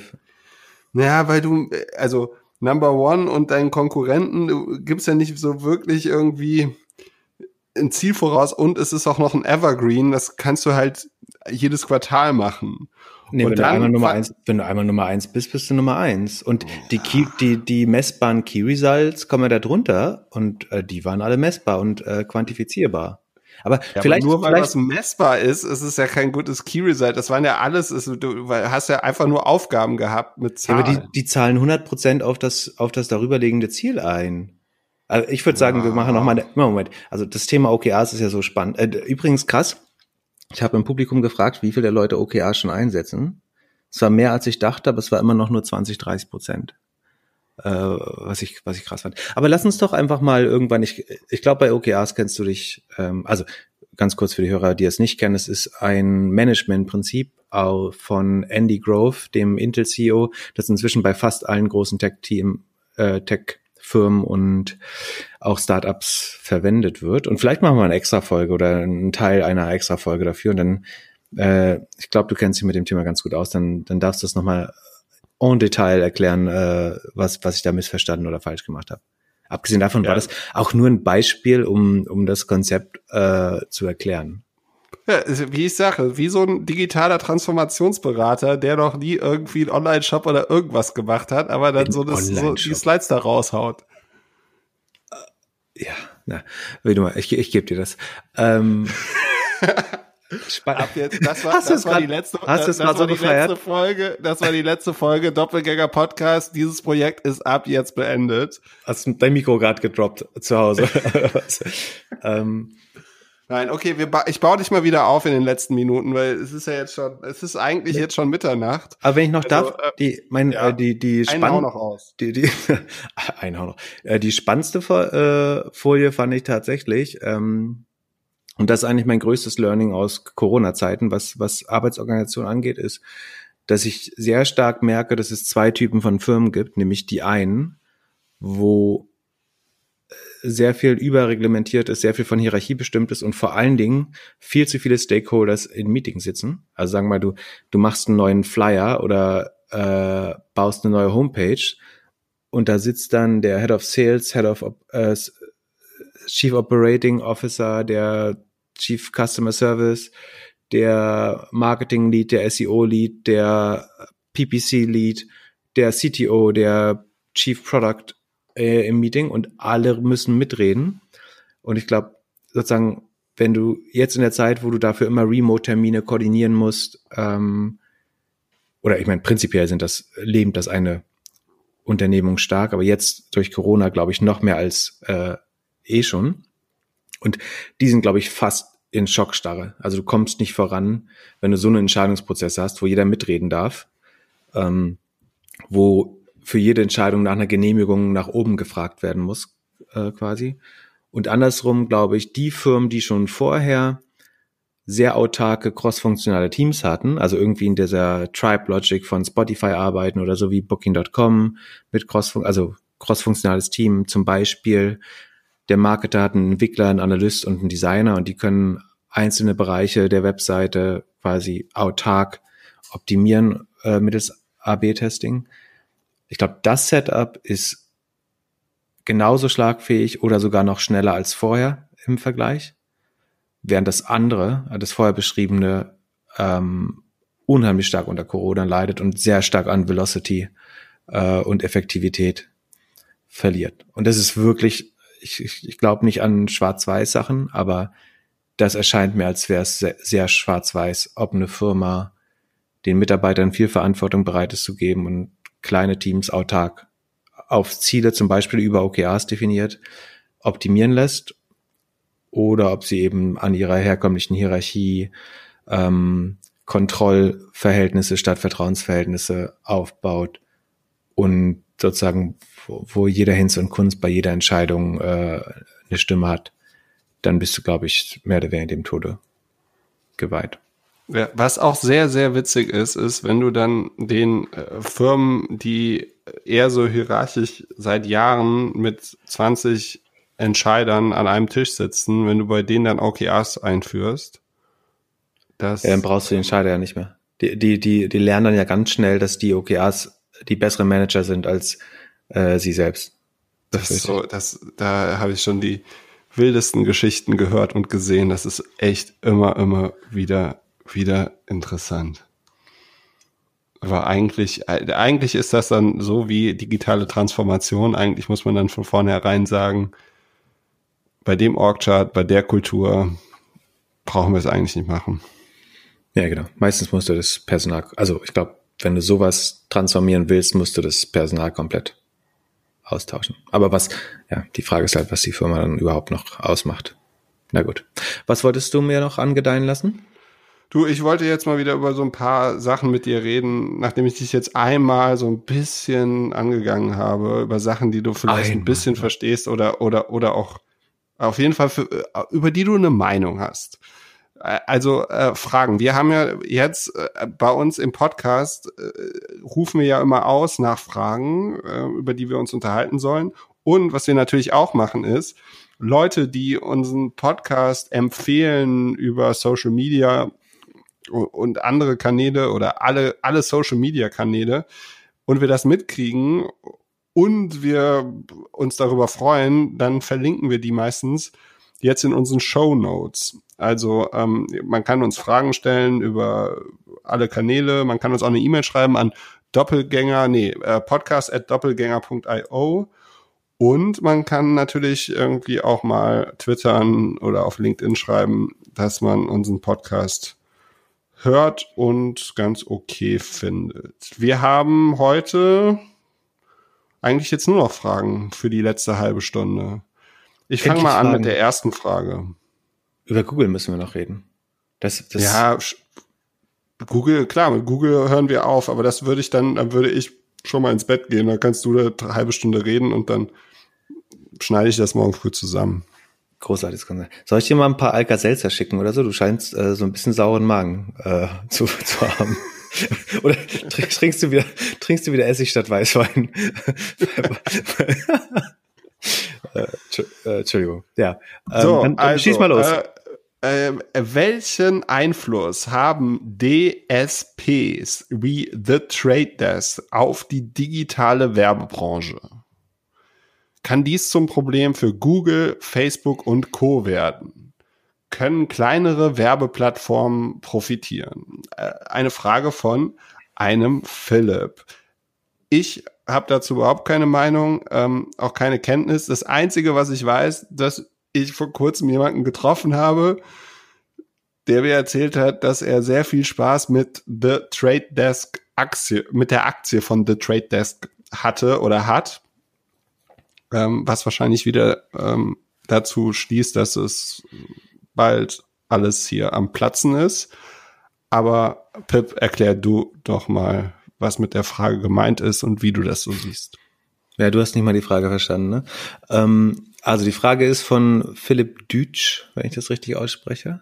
Also Fragen auch mal gern per Twitter und äh, LinkedIn. Einfach uns markieren und die Frage stellen, dann kriegen wir das meistens mit und sammeln das in unserem äh, Trello in unserer Trello Icebox für Fragen. Also, die Frage ist, welchen Einfluss haben DSPs wie äh, The Trade Desk auf die digitale Werbebranche und kann das für die GAFAs äh, ein Problem werden? Eine DSP ist eine sogenannte Demand-Side-Plattform. Das heißt, der Ort, wo Advertiser, also Werbetreibende oder stellvertretend ihre Agenturen Werbung einbuchen. Also ganz, ganz, ganz stark vereinfacht ist das Display-Ökosystem ja, dass man eine Ad-Exchange in der Mitte hast, also die Börse oder der Marktplatz, wo die Impressionen oder die Eyeballs, die, die Aufmerksamkeit vermakelt wird von der Börse. Und an diese, diese Börse spricht man an als Advertiser über die Demand-Side-Plattform, also die Nachfrage-Plattform, wo ich die sozusagen die Kauforders für Impressionen abgebe mit einem Gebot dazu, wie viel mir gewisse Impressionen mit gewissen Charakteristika oder vorhandenen Cookies wert sind. Und dann auf der anderen Seite der Ad Exchange, also der, der Börse für Impressionen, steht die äh, Supply-Side-Plattform. Das sind die Plattformen, die das Inventar der Publisher, also das kann eine Zeitung sein, das kann aber auch ein Quora, Reddit oder was weiß ich sein, also überall da, wo Werbeimpressionen erzeugt werden. Das ist die Supply-Side, also die Angebotsseite ähm, des Werbemarktes. Und das sind die drei großen Komponenten. Und da, dazwischen gibt's ganz, ganz viele Player, aber das ist stark vereinfacht so. Und The Trade Desk ist, wie gesagt, eine DSP, Demand-Side-Plattform, also sie vertritt die Werbetreibenden und vertritt, sage ich, weil sie dabei sich als besonders unabhängig und objektiv darstellt, so ein bisschen als der weiße Ritter äh, der Display-Werbesphäre oder auch Schiedsrichter weil die direkten Konkurrenten tatsächlich ein, ein Facebook und Google sind und insbesondere Google auch unheimlich dominant in dem Sektor sind durch den äh, durch die Kombination aus AdWords, AdSense, AdSense eher auf der Supply-Seite, AdWords eher auf der Nachfrageseite, dazwischen äh, Double, die Double-Click-Plattform oder ehemalige Double-Click-Plattform, die Google dazu gekauft hat. Damit ist Google in den Display-Werbemarkt eigentlich 100% End-to-End komplett integriert. Das heißt, für jede Wertschöpfungsstufe zwischen Advertiser und den Augen eines Konsumenten hat Google ein Produkt oder eine Lösung, die alle Produkte komplett integriert. Und gleichzeitig hat sie für diese Lösung äh, teilweise unheimlich hohe Marktanteile, warum man davon ausgeht, dass zum Beispiel in den USA das erste Antitrust-Verfahren, was Google dort ereilen wird, am ehesten im Display oder im Ad-Market sein wird, weil sie dort nicht nur sehr dominant sind, sondern sich auch vermeintlich oder mutmaßlich wieder Marktmacht missbräuchlich verhalten oder so auftreten, indem sie ähm, Rabatte für gewisse Produkte einräumen, wenn man andere Produkte, wo sie noch nicht so stark sind, nutzen, ähm, indem sie das teilweise intransparent gestaltet. Es gibt eine super spannende Studie von entweder The Guardian oder The Independent oder so. Da hat ein Advertiser der auch Publisher war. Also sagen, wir nehmen jetzt mal als Beispiel The Guardian. Ich weiß nicht, ob es der Guardian war, aber also eine englische ähm, nationale Zeit oder überregionale Zeitschrift hat auf ihrer eigenen Plattform Werbung gebucht. Und dann weiß man als Advertiser oder Publisher, weiß man eigentlich, die Demand-Side-Plattform nimmt sich irgendwie 20, 30 Prozent vom Werbebudget. Die Ad Exchange nimmt sich einen kleinen Teil vom Werbebudget und die Supply-Side-Plattform nimmt sich einen kleinen Teil vom, vom Erlös des Publishers. Und dann kann man sich eigentlich ausrechnen, dass wenn man ein Euro ausgibt als Advertiser und sagt, ich möchte nur auf dieser einen Plattform erscheinen, nämlich meiner eigenen, wo ich auch der Publisher bin. Also der Guardian bucht Werbung bei The Guardian mit 100% Targeting auf Guardian-User. Und dann haben die ausgerechnet, dass von dem Geld was sie eigentlich, was bei ihnen hätte verbleiben müssen, von dem Geld, was sie als Advertiser bezahlt haben, wie viel davon eigentlich bei ihnen als Publisher hätte landen müssen, dass da einfach 20 Prozent fehlen, die in dem Ökosystem irgendwie komplett verloren gegangen sind. Und sie konnten nicht herausfinden, ob das auf der DSP-Seite, SSP-Seite oder Ad Exchange war. Ähm, und da gibt es dann offenbar eben ein Problem mit der Transparenz und Zurechenbarkeit ähm, in diesem System. Und Trade Desk sagt natürlich, dass sie, dass das eins der Probleme ist, dass sie lösen möchten und dass sie im Zweifel den Advertiser, also das Geld, das wo das Geld herkommt im Ad-Markt, vertreten. Aber sie sind da eben auch ein bisschen auf die Regulatorik in den USA angewiesen und sofern äh, Google und Facebook da nicht äh, ein bisschen die Handschellen angelegt werden, ist das eine sehr schwere Position. Also vor, vor zwei, drei Jahren hätte kein VC äh, der Welt in irgendwas investiert, wo AdTech oder Advertising Technology äh, dran steht. Dafür ähm, ist Trade Desk sehr groß geworden. Die Aktie ist, wie du richtig gesagt hast, sehr gut gelaufen. Sie sind da sehr erfolgreich, aber es ist, bleibt ein unheimlich schwerer von Google und Facebook dominierter Markt. Ähm, und die Positionierung finde ich total schlau, dass sie sagen, wir sind, wir sind die Guten, wir sind der weiße Ritter, wir vertreten Advertiser-Interessen, wir sind selber kein Publisher, wir haben keine eigenen Assets, wir haben keine anderen Produkte, die wir bevorzugen müssen.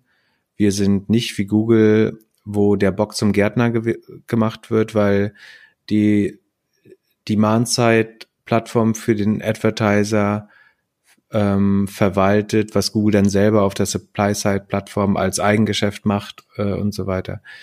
Ähm, das heißt, die Positionierung ist gut, das Geschäft ist gut, aber es ist ein sehr schwerer Markt und hängt sehr stark davon ab, äh, ob der Google-Dominanz da ein bisschen Einhalt geboten wird ähm, in Zukunft. Also das, ich glaube weniger, dass Google, um zur Frage zurückzukommen, dass Google The Trade Desk als nehmen sie ganz sicher als Konkurrenten wahr, aber sie haben bestimmt mehr Angst vor der Regulierung äh, und dem jetzt bald kommenden Antitrust-Verfahren als vor Trade Desk selber, weil im Moment sind sie so stark integriert, äh, dass sie da wirklich wenig fürchten müssen.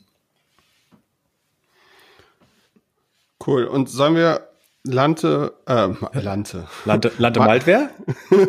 Lante Maltwehr, genau. Es ist mittlerweile fast 0.30 Uhr, Montagmorgen. Ja. Also, äh, wie, wie viele Gläser Wein hast du schon? Ja, viel zu wenig. Ich finde, also ich finde, der Podcast läuft super. Es macht echt Spaß, mit dir jede Woche zu telefonieren. Aber ich finde, wir trinken viel zu wenig Wein. Das, das kann ich. In den nächsten 20 Folgen müssen wir das wieder besser machen. In den nächsten 10. Das kann ich nur so zurückgeben. Also, sollen wir über Direct-to-Consumer-Brands noch äh, sprechen oder sollen wir Maltes äh, nee, noch mal, Frage einfach auf nächste Woche verschieben? Nee, nochmal können wir nicht vertrösten. Es wird jetzt wieder zu lang, aber das ist halt so. Bisher wurden wir noch nicht gesteinigt dafür, dass es so lang war. Ja, und man kann uns auch in doppelter Geschwindigkeit hören. Von daher geht das alles ganz schnell vorbei mit uns hier im Podcast. Also, Frage. Zukunft von E-Commerce in Europa. Sind Direct-to-Consumer-Brands, sind es ein Hype? Ist der Hype vorbei? Kommt da noch was? Und was passiert mit Schuhgeschäften, wenn alle coolen neuen Schuhmarken Direct to Consumer werden. Also alle verkaufen auf Shopify ihre Schuhe. Ähm, wir sehen schöne Werbung auf Insta und kaufen die sofort und deswegen brauchen wir keine Schuhgeschäfte mehr. Okay, und jetzt die Real-Life-Frage an dich. Ähm, kaufst du einen Großteil oder relevanten Teil deiner Produkte bei D2C-Brands gerade? Hm, Nein, und ich habe auch gelernt, dass alles, was ich über eine Instagram-Werbung kaufe, eigentlich Schrott ist. Wie hast du das gelernt? Hast du ein paar Beispiele? Sehr spannend.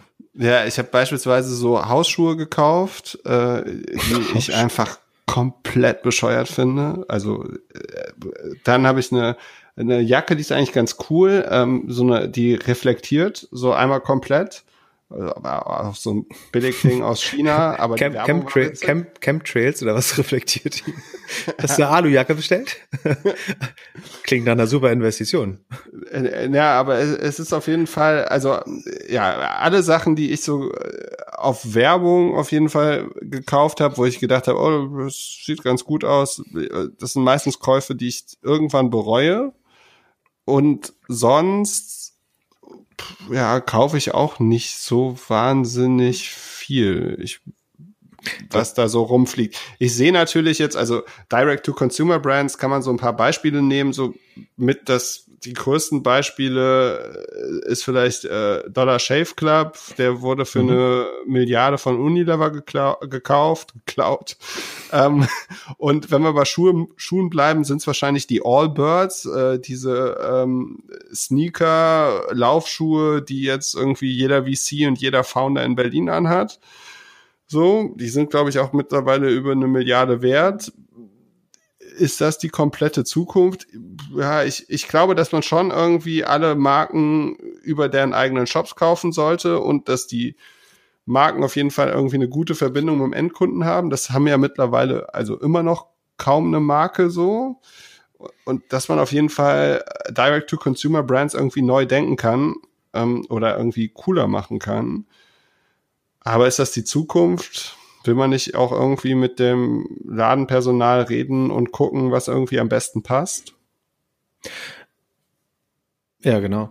Ähm, das Lustige ist, ich habe die gleiche Frage Malte nochmal gestellt, nämlich was die letzten drei Produkte sind, die er eigentlich bei D2C-Brands gekauft hat und äh, tatsächlich war es keins.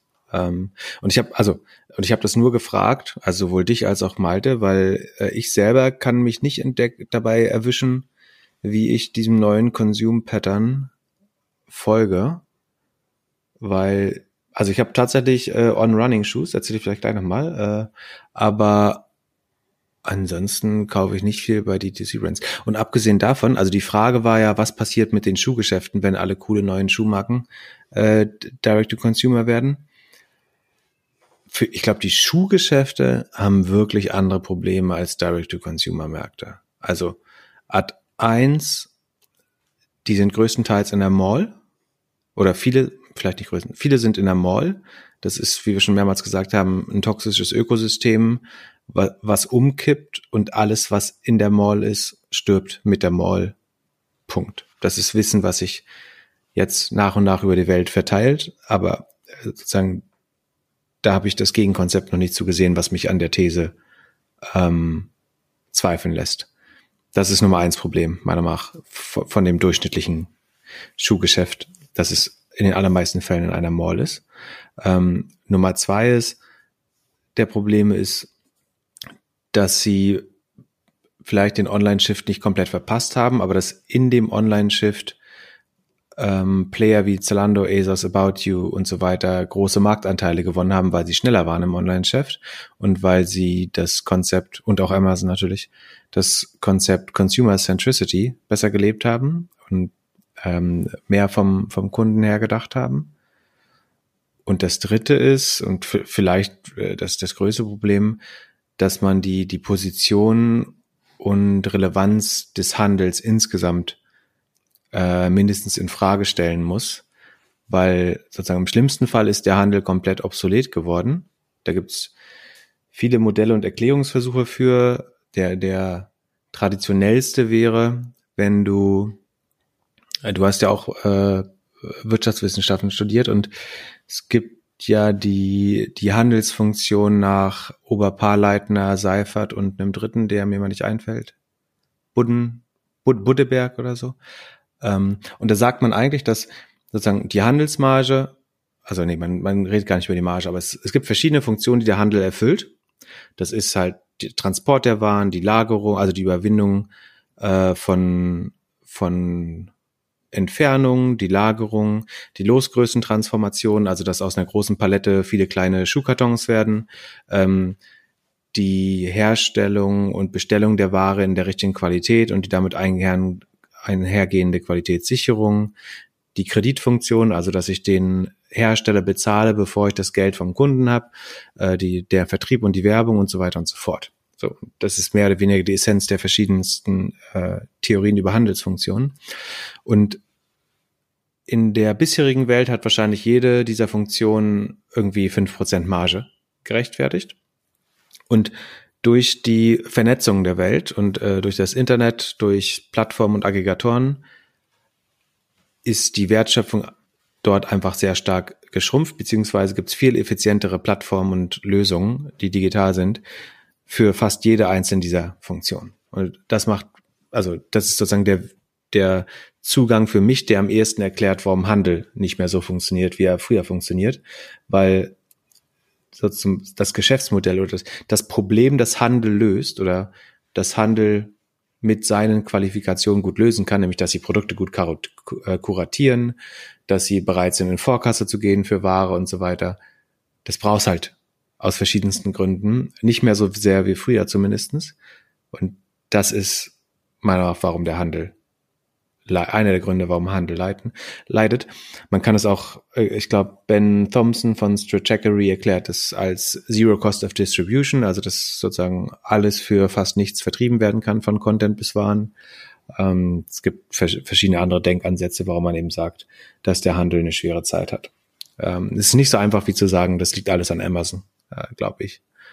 Ähm, und diese drei Probleme, also sozusagen der verpasste Online-Shift oder sozusagen die Marktanteile, die gewonnen wurden im Online-Shift, der Fakt, dass der Schuhhandel oft in der Mall sitzt und dass es überhaupt sich um Handel dabei handelt, das ist, glaube ich, das größere Problem. Und ähm, man kann so einen Bogen schlagen, dass man von den Zero Cost of Distribution, das führt ja eigentlich zu DTC, also Direct-to-Consumer-Logik, nämlich dass der Hersteller seinen Endabnehmer auch direkt übers Internet äh, erreichen kann.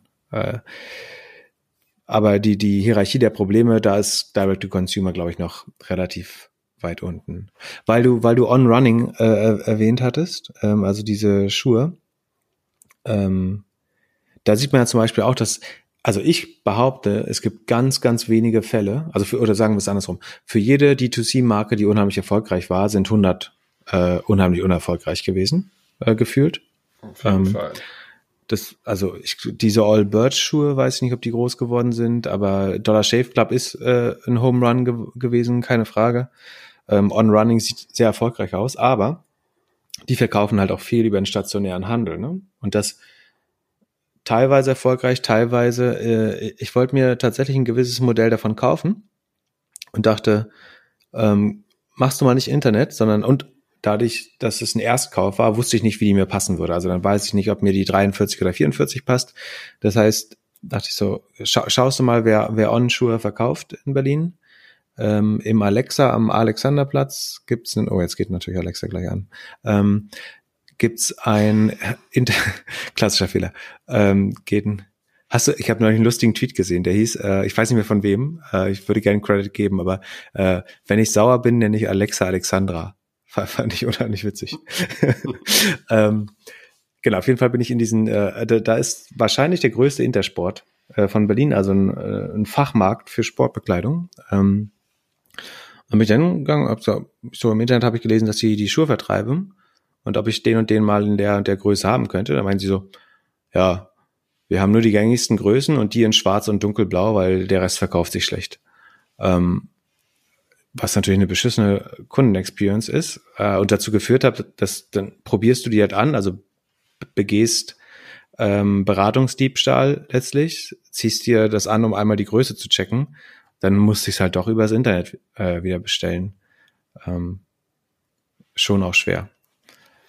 Ja, aber ich, ich frage mich halt, ob das auch die, äh, ob das die gleiche Zielgruppe ist. Also ich habe bei den On-Schuhen beispielsweise auch mal eine Werbung gesehen, also richtig Plakatwerbung, dass es die jetzt im Intersport gibt. Aber ich hätte jetzt eher erwartet, dass man die im Laufladen oder so kaufen kann. Die meisten Partner sind auch äh, hochspezialisierte Jogging, Laufshops und sogar ähm, Sanitätshäuser teilweise, glaube ich nach meinem Verständnis. Ja. Und ja, ich hätte, hast du mein, mein Bräuninger Rant gesehen äh, am Freitagabend? Mhm, erzähl. Ja, ich habe am Dienstag bei Bräuninger online was gekauft und die, also ein Geschenk, was ich natürlich fürs Wochenende gebraucht habe. Oh, deine Freundin kriegt eine neue Handtasche? Und, und hab erwartet, dass wenn ich Dienstag bestelle und da zwei bis vier Tage äh, steht, ähm, also als Versand, dass das dann schon Freitag ankommt. Und ich habe am Freitag um 8 Uhr abends eine E-Mail bekommen, dass sich das jetzt noch um eins bis zwei Wochen verschie äh, ja, verschiebt. Und habe mir nur gedacht, wie, wie ist da, also wissen die, wussten die erst am Freitag, dass sie das Produkt nicht haben? Also hätten sie mir nicht am Mittwoch schon Bescheid sagen können, dann hätte ich wenigstens noch irgendwas anderes besorgt, so. Ja, aber die haben äh, im schlimmsten Fall haben die ihr ERP, also das Resource Planning, das verwaltet, welches Stück, welches Item sich gerade wo befindet, mit der Offline äh, Lagerhaltung verknüpft. Und das denkt dann vielleicht in dem Moment, das gibt's in dem Laden in Stuttgart oder Reutlingen, ist das noch vor Ort. Und dann hat's in dem Moment die Freundin eines russischen Oligarchen dort gekauft. Und deswegen kann deine Freundin jetzt die neue Handtasche nicht haben weil sie es nachordern müssen. Unglaublich. Ich habe mich auf jeden Fall ein bisschen aufgeregt. Aber dafür gibt's ja Social Media, das kann man ja dann rauslassen. Und ähm, ja. Aber der, der dann mit dem Malte hat der Justin Kairat äh, noch eine Frage zu D2C-Brands äh, gestellt. Und zwar, wie schätzt ihr perspektivisch die Bedeutung von spezialisierten D2C-Brands, in Klammern ein Produkt beziehungsweise stark abge abgegrenzter Produktbereich, als Gegengewicht zu Amazon im E-Commerce ein? Ist das vergleichbar mit dem Aufstieg von Spezialisten wie Home2Go, Booking und so weiter als Gegengewicht zu Google Kosmos, äh, zum Google Kosmos? Ähm, Finde ich eine sehr schlaue Frage. Also ja. Shopify geht da ja ziemlich rein. Die sagen ja, alles Schöne verkaufen wir bei Shopify und alles äh, Commodities kannst du bei Amazon kaufen. Genau. Ähm, also die D2C-Brands selber, glaube ich, stellen, so wie sie für den, den Offline-Schuhhandel keine große Gefahr darstellen, wage ich zu behaupten also insgesamt ist D2C, glaube ich, ein bisschen overhyped, aber ähm, erzählen wir gleich vielleicht noch. Aber also die D2C-Brands selber sind, glaube ich, nicht die große Gefahr für Amazon, aber tatsächlich in Verbindung mit Shopify, also die, wenn die größtenteils Shopify nutzen, dann könnte es insofern spannend werden, dass Shopify selber als ähm, Shop-Plattform oder Shop-Software oder Shop-SaaS-Software ist natürlich hochskalierbar, äh, hat Fixkostendegression, wird hyperprofitabel, äh, profitabel, ja, ähm, äh, auf großen Skalen, ist super spannend, aber das Problem ist, dass ein, ein SaaS-Business in der Regel keine Netzwerkeffekte hat. Also sozusagen durch die nächste Installation eines äh, Shopify-Shops entsteht kein Mehrwert für den ersten Shop eines anderen Händlers. Ähm, aber das könnte die neue Shop-App ändern. Also Spotify baut jetzt eine Shop-App, in der die Angebote verschiedener Händler konsolidiert werden. Und dadurch könnte dann erstmals zu dem schon extrem attraktiven SaaS-Business ein Marktplatz-Business kommen, in dem es echte Netzwerkeffekte gibt, nämlich dass du hast dir gerade deine neuen Filzpantoffeln für zu Hause gekauft und Shopify weiß, dass Leute, die diese Filzpantoffeln bestellt haben, außerdem auch gern sich noch äh, einen besonders kuscheligen Schlafanzug bestellen. Ähm, und in der Kombination könnte es dann tatsächlich zu einer ernsthaften Bedrohung äh, zu Amazon werden. Und nach, nach allem, was man hört, äh, sind Jeff Bezos und Tobi Lütke schon nicht mehr die besten Freunde. Ähm, und wenn Shopify es schafft, das gesamte D2C oder ein Großteil des D2C-Inventars in die eigene Shop-App zu bringen, dann könnte die Kombination aus Kreativität, Skalierbarkeit und Netzwerkeffekten tatsächlich vielleicht äh, einen zweiten großen Player in dem Markt generieren. Ähm, aber Glaubst du das wirklich oder ist das einfach nur Aktienstory? Hm, ich, ähm, ja, faire Frage.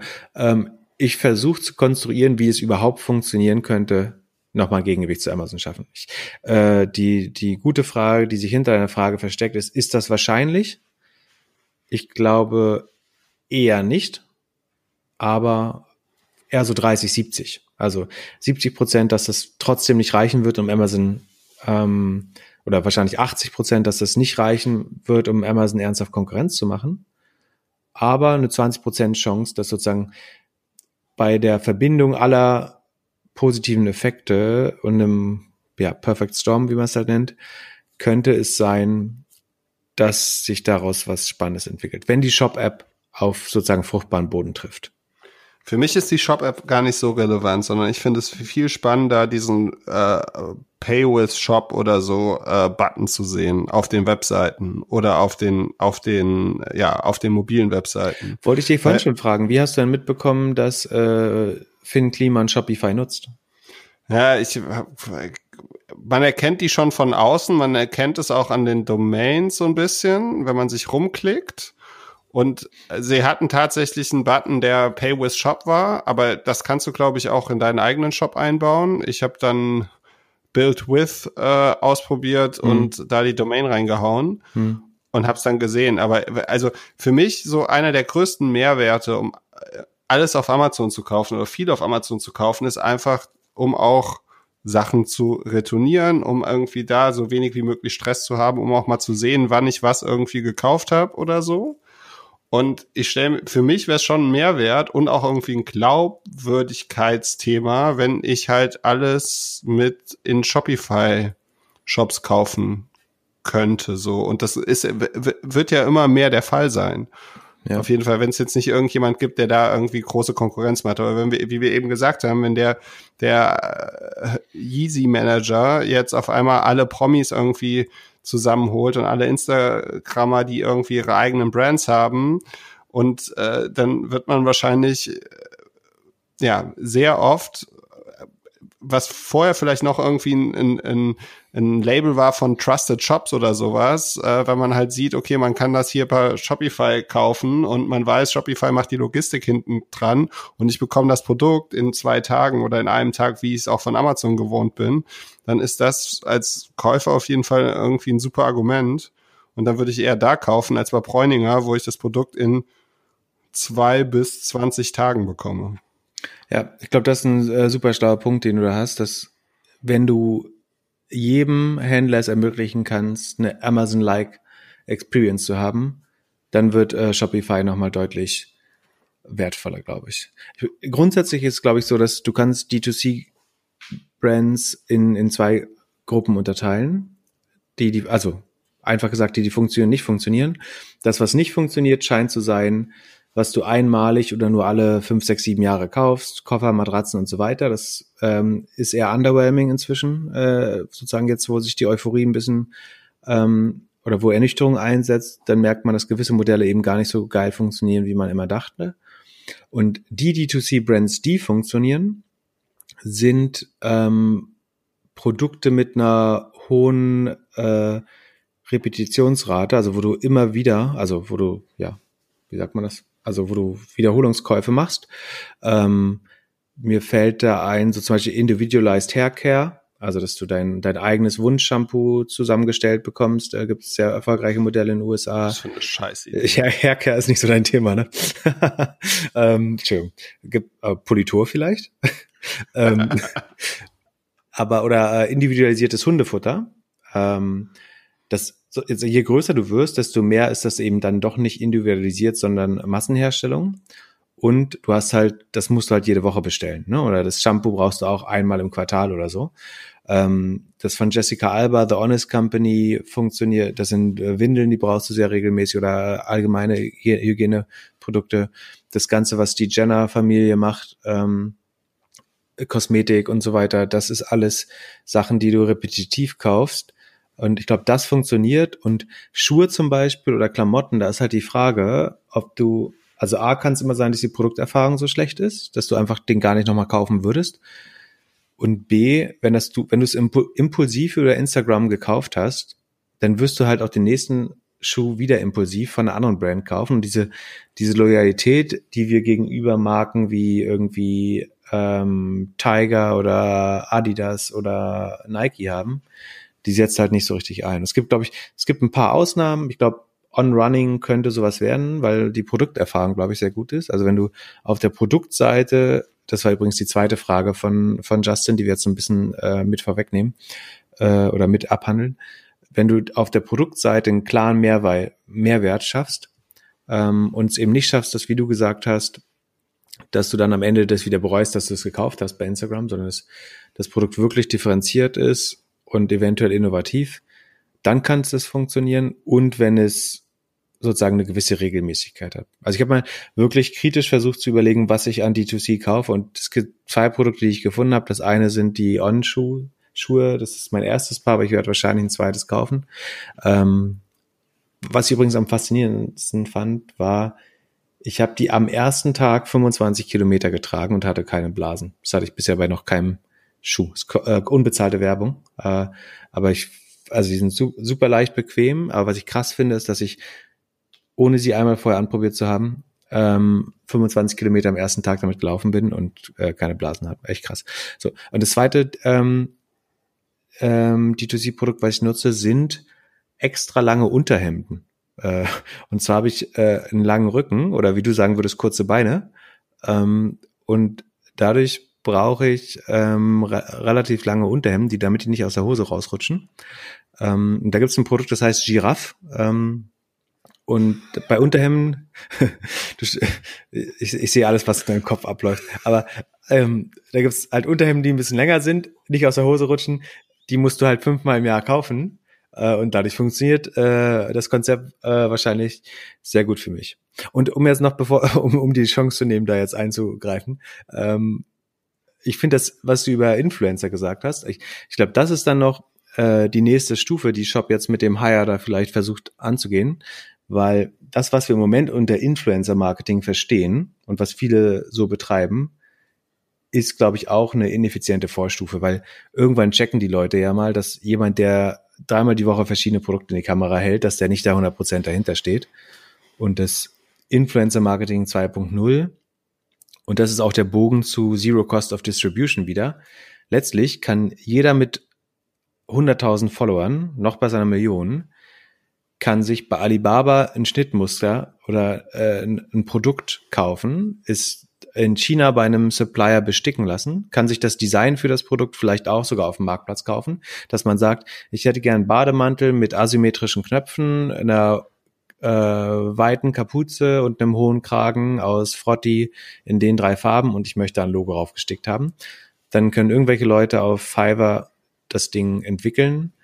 Du schickst das Schnittmuster, also ich vereinfache es ein bisschen, aber du schickst das Schnick, äh, Schnittmuster zu einem Supplier, zu einem Produzenten in China, hast sofort deine eigene Brand, du kannst sie über Shopify von dem Produzenten mit der Shopify-Logistik äh, verschicken und hast letztlich eine, als Verkäufer eine komplett virtuelle Experience.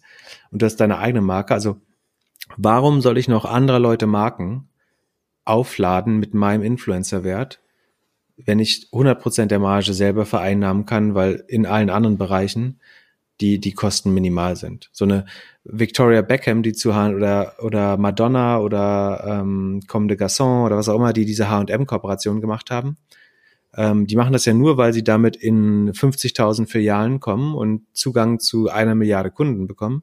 Aber das hast du heute auch ohne H&M. Also du brauchst diese Kooperation und das, das Zusammenarbeiten mit Influencern macht eigentlich keinen Sinn mehr, weil die Influencer kann selber die Marke sein, die sie wollen. Jeder kann sich bei einem ähm, 90 Prozent der Lippenstifte oder Nagellacke der Welt werden in der gleichen Fabrik in Italien hergestellt. Ähm, da kann jeder seine eigene Linie in Auftrag geben. Genauso ist es bei Kleidung, bei Haircare, was auch immer.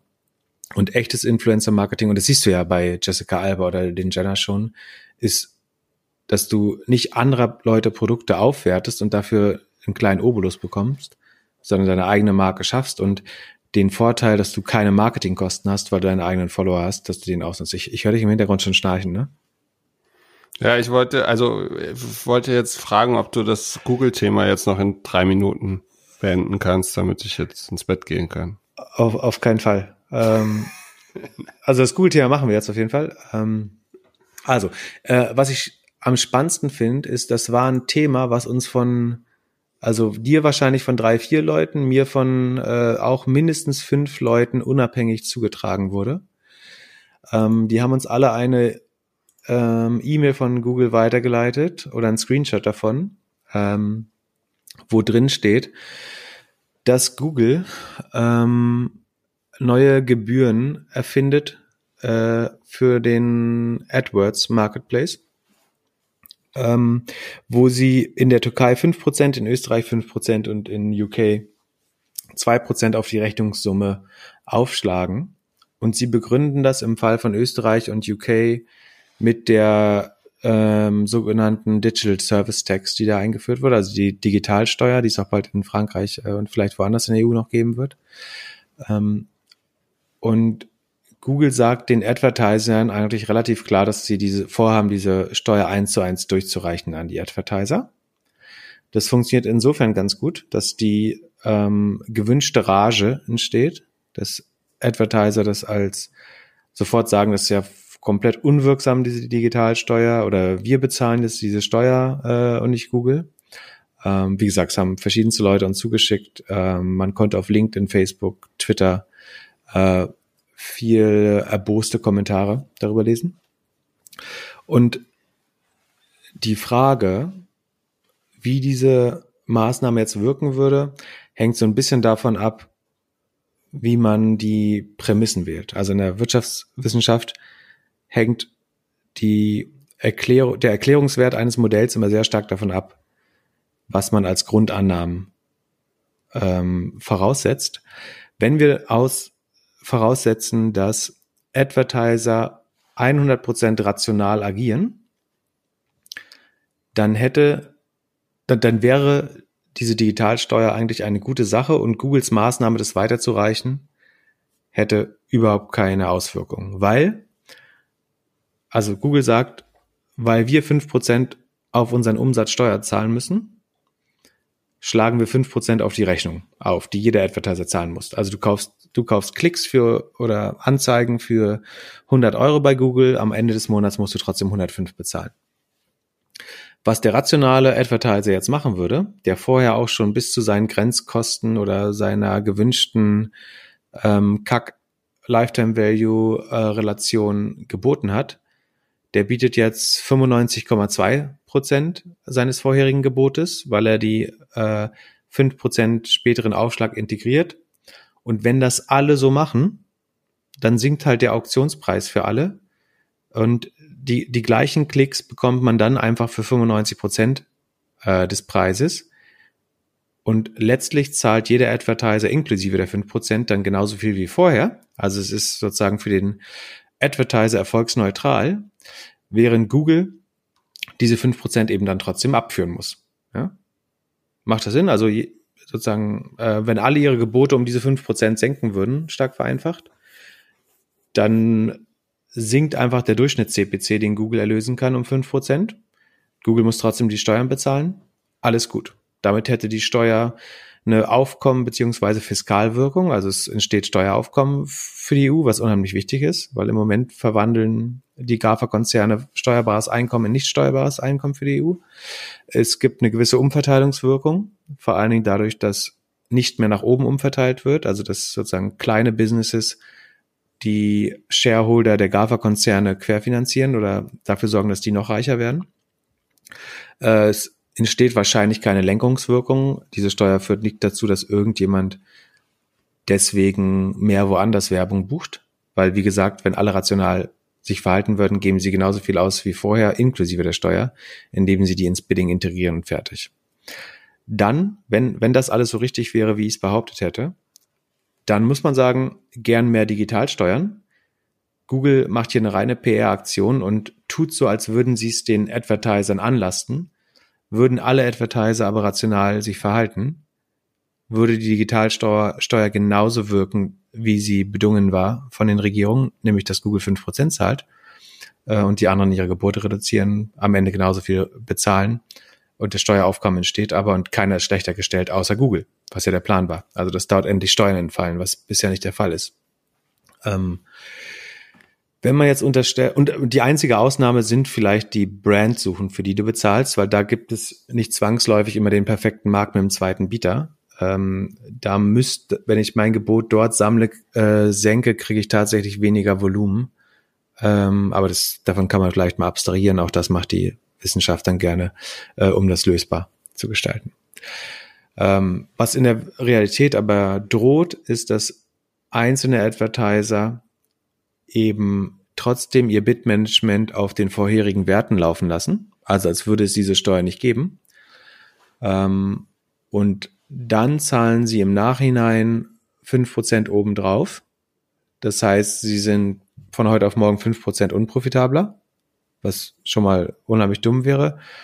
Und dann hat es eher den Charakter, als würde tatsächlich der Advertiser ähm, diese Steuer zahlen müssen. Aber wie gesagt, das ist nicht nötig, wenn äh, wir, wir, ich kann da alle Advertiser nur dazu aufrufen, das so rational wie möglich zu betrachten, äh, die Gebote anzupassen. Äh, wenn alle ihre Gebote um 5 oder 4,8 Prozent äh, senken, dann hat sich nichts verändert, außer dass Google endlich mal Steuern zahlen muss, äh, was dem, dem europäischen Bürger äh, und Staaten sehr, sehr zu wünschen ist. Und die einzige Ausnahme ist, also wie gesagt, in äh, UK ist das mit zwei Prozent Digital Service Tax begründet, in Österreich mit fünf Prozent Digital Service Tax. In der Türkei, was das dritte Land ist, wo diese, äh, diese Gebühr in Höhe von fünf Prozent erhoben wird, da gibt es gar keine Digital Service Tax. Das Einzige, was dort passiert ist, ist, dass die Wettbewerbsbehörde äh, sich zwischen die Beine gefasst hat und gemerkt hat, dass da noch was baumelt und Google mal äh, verboten hat, Shopping-Anzeigen, die eben ein Teil des in der EU festgestellten Marktmachtmissbrauchs von Google sind, äh, zu verbieten, beziehungsweise es so stark zu reglementieren, dass es für Google nicht mehr möglich ist, diese sogenannten Product Listing Ads oder Shopping-Anzeigen auszuspielen. Und was Google da macht, ist, dass sie sagen, weil wir unseren Marktmachtmissbrauch nicht fortsetzen dürfen, erheben wir jetzt eine Extrasteuer von fünf Prozent auf unsere Einnahmen. Das heißt, sie die, die Kosten der Regulierung oder der Rechtsdurchsetzung durch den türkischen Staat legen sie jetzt auf die Advertiser um. Das ist so, als würden sie sagen, die 2,4 Milliarden Shoppingstrafe in der EU äh, müssen jetzt die Advertiser bezahlen oder die 4,3 Milliarden Android-Strafe, die wir bekommen haben, müssen jetzt auch noch die Advertiser bezahlen. Und das ist schon mal nochmal viel, viel dreister, als diese Digitalsteuer durchzureichen, weil dagegen können sich die Advertiser, wenn sie rational handeln, wehren oder sie müssen einfach nur rational handeln, dann hat das genau den Effekt, der gewünscht ist. Aber dass Google jetzt anfängt, wo immer sie Regulatorik unterworfen werden, also wo ihnen der Marktmachtmissbrauch verboten wird, was eine absolute Selbstverständlichkeit sein sollte, das dann als Strafgebühr an die Advertiser weiterzureichen, halte ich schon für eine relativ freche, relativ große Frechheit. Und das sollte den entsprechenden Regulatoren auch bewusst sein, äh, wie Google eigentlich damit umgeht. Wie auch immer, diese E-Mail hat den einzigen Grund, Advertiser gegen ihre eigenen Staaten und Regulatoren aufzubringen und ihnen das falsche Bild vorzuspiegeln, dass sie jetzt diese Steuern zahlen müssen, was nicht der Fall ist, äh, wenn man sich fair verhält, mit der Ausnahme Türkei, das meiner Meinung nach äh, von der Frechheit nicht zu über, übertreffen ist. Ähm. Ich fand ganz witzig, dass sich bei uns halt die Leute gemeldet haben und uns oder dich um deine Meinung danach gefragt haben. Also das kam ja relativ direkt. Wir haben ja an, irgendwie an einem Tag aus allen Re Richtungen diese E-Mail-Screenshots bekommen, als die irgendwie reingeflogen sind. Apropos, äh, apropos Meinung, Airbnb, äh, die äh, die Steuerfahndung deiner Heimatstadt, nicht Heimatstadt, aber deines Aufenthaltsortes, ähm, ist Hamburg für dich Heimat eigentlich? Ja, mittlerweile ja. schon. Ähm, die haben Airbnb verklagt, dass sie die Daten der Vermieter herausgeben müssen. Was ich sehr gut finde. Ist auch ebenso selbstverständlich, dass Leute, die gewerbsmäßig Wohnungen vermieten oder eine gewisse Schwelle überschreiten, äh, dafür Steuern bezahlen sollten. Ähm, ich hoffe, dass sich viele Länder dem anschließen und Airbnb dann bald ähm, für alle Wohnungsvermieter die, die Umsätze ähm, weitergeben muss an die Steuerbehörden, sodass da ähm, auch wieder Steuer, Steueraufkommen geschaffen wird. Ja, ich war mal bei Google, bei irgendeiner, war es 20 Jahre Google in Hamburg oder sowas? Hm. Für irgendeine Veranstaltung war ich und da wollte ich eigentlich die Steuerfrage stellen, aber ich durfte dann keine Fragen mehr stellen. Ja. Ich finde es schon witzig, wenn der, wenn der Bürgermeister irgendwie und alle aus der Stadt, die es so feiern und man dann überlegt so, okay, hier arbeiten zwar irgendwie, für sind da, da 800 Leute, mhm. aber also, aber so wirklich Steuern werden hier halt null bezahlt. Ja, Google würde dann sagen, wir, wir bezahlen ja die Lohnsteuern. Ja, genau. ähm, ja, nee, tatsächlich schaffen die es, den Steuersatz auf äh, sagenhafte, ich glaube 1,7 oder unter zwei Prozent teilweise zu drücken. Der Trick ist äh, sehr, sehr, sehr schnell, das dauert wirklich nur eine Minute. Ähm, es gibt das sogenannte Double Irish Dutch Sandwich. Ähm, das ist eine Kombination aus zwei Steuervergünstigungen oder drei, um genau zu sein, aber zwei davon liegen in Irland. Das eine ist, in Niederlanden werden Innovationen, wo das IP-Recht, also die, das Patent quasi in den Niederlanden geschaffen wurde oder verortet wird, ähm, niedriger besteuert. Das heißt, Google kann eigentlich einfach sagen, wir gründen in den Niederlanden eine Entity, die unsere Innovationsbehörde ist. Dort werden sofort alle Patente hin Verlag, ver, äh, verlegt. Und dann zahlen alle Länder einfach äh, an die Niederlande quasi eine Lizenz dafür und können damit ihre Gebühren oder ihre, ihren Gewinn auf Null senken. Also sagen wir mal, Deutschland macht pff, sagen wir, eine Milliarde Umsatz, nur um es zu vereinfachen. Und dabei fallen 200 Millionen Gewinn an. Dafür könnten Sie dann Lizenzkosten an die niederländische Entity von Google zahlen, äh, in Höhe von zufällig genau 200 Mil Millionen äh, Euro. Da hat aus Versehen Deutschland gar keinen Gewinn gemacht dieses Jahr. In Niederlanden muss man diese Gewinne dann nur sehr niedrig versteuern, weil die auf Patenten beruhen, die in den Niederlanden rechtlich verortet werden. Ähm, das senkt das Steueraufkommen schon sehr, sehr niedrig, auf einen sehr niedrigen Wert. Und zusätzlich kombiniert man das dann, deswegen Double Irish Dutch Sandwich, ähm, kombiniert man das mit einem sehr niedrigen äh, Unternehmenssteuersatz in Irland. Ähm, und das ist der Grund, warum jeder US-Konzern von Airbnb über Google, äh, Facebook, wahrscheinlich patentiert so ziemlich jeder, aber auch ein Starbucks und eine Deutsche Bank. Also es machen nicht nur Tech-Konzerne, also das nutzen auch äh, Old Economy-Firmen aus.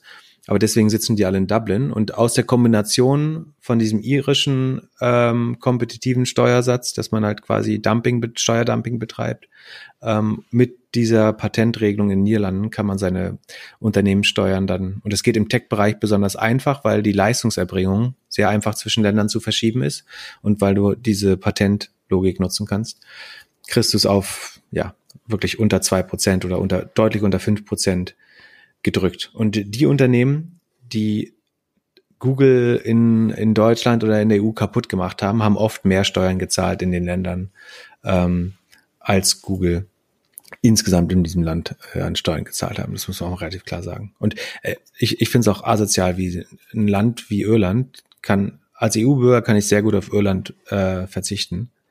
Wenn, was, was das sozusagen, es hat mal irgendjemand ausgerechnet, was das Gesamtsteueraufkommen ist, was dadurch verloren geht, dadurch, dass dieses Steuerkonstrukt Konstrukt noch möglich ist. Ähm, es ist irgendwie hoch in den dreistelligen Milliarden, was der EU dadurch über die Jahre an, an, an Steuern entgeht. Ähm, sehr problematisch. Deswegen bin ich eigentlich, wenn sich kein besserer Weg finden lässt, sehr für eine Digitalsteuer.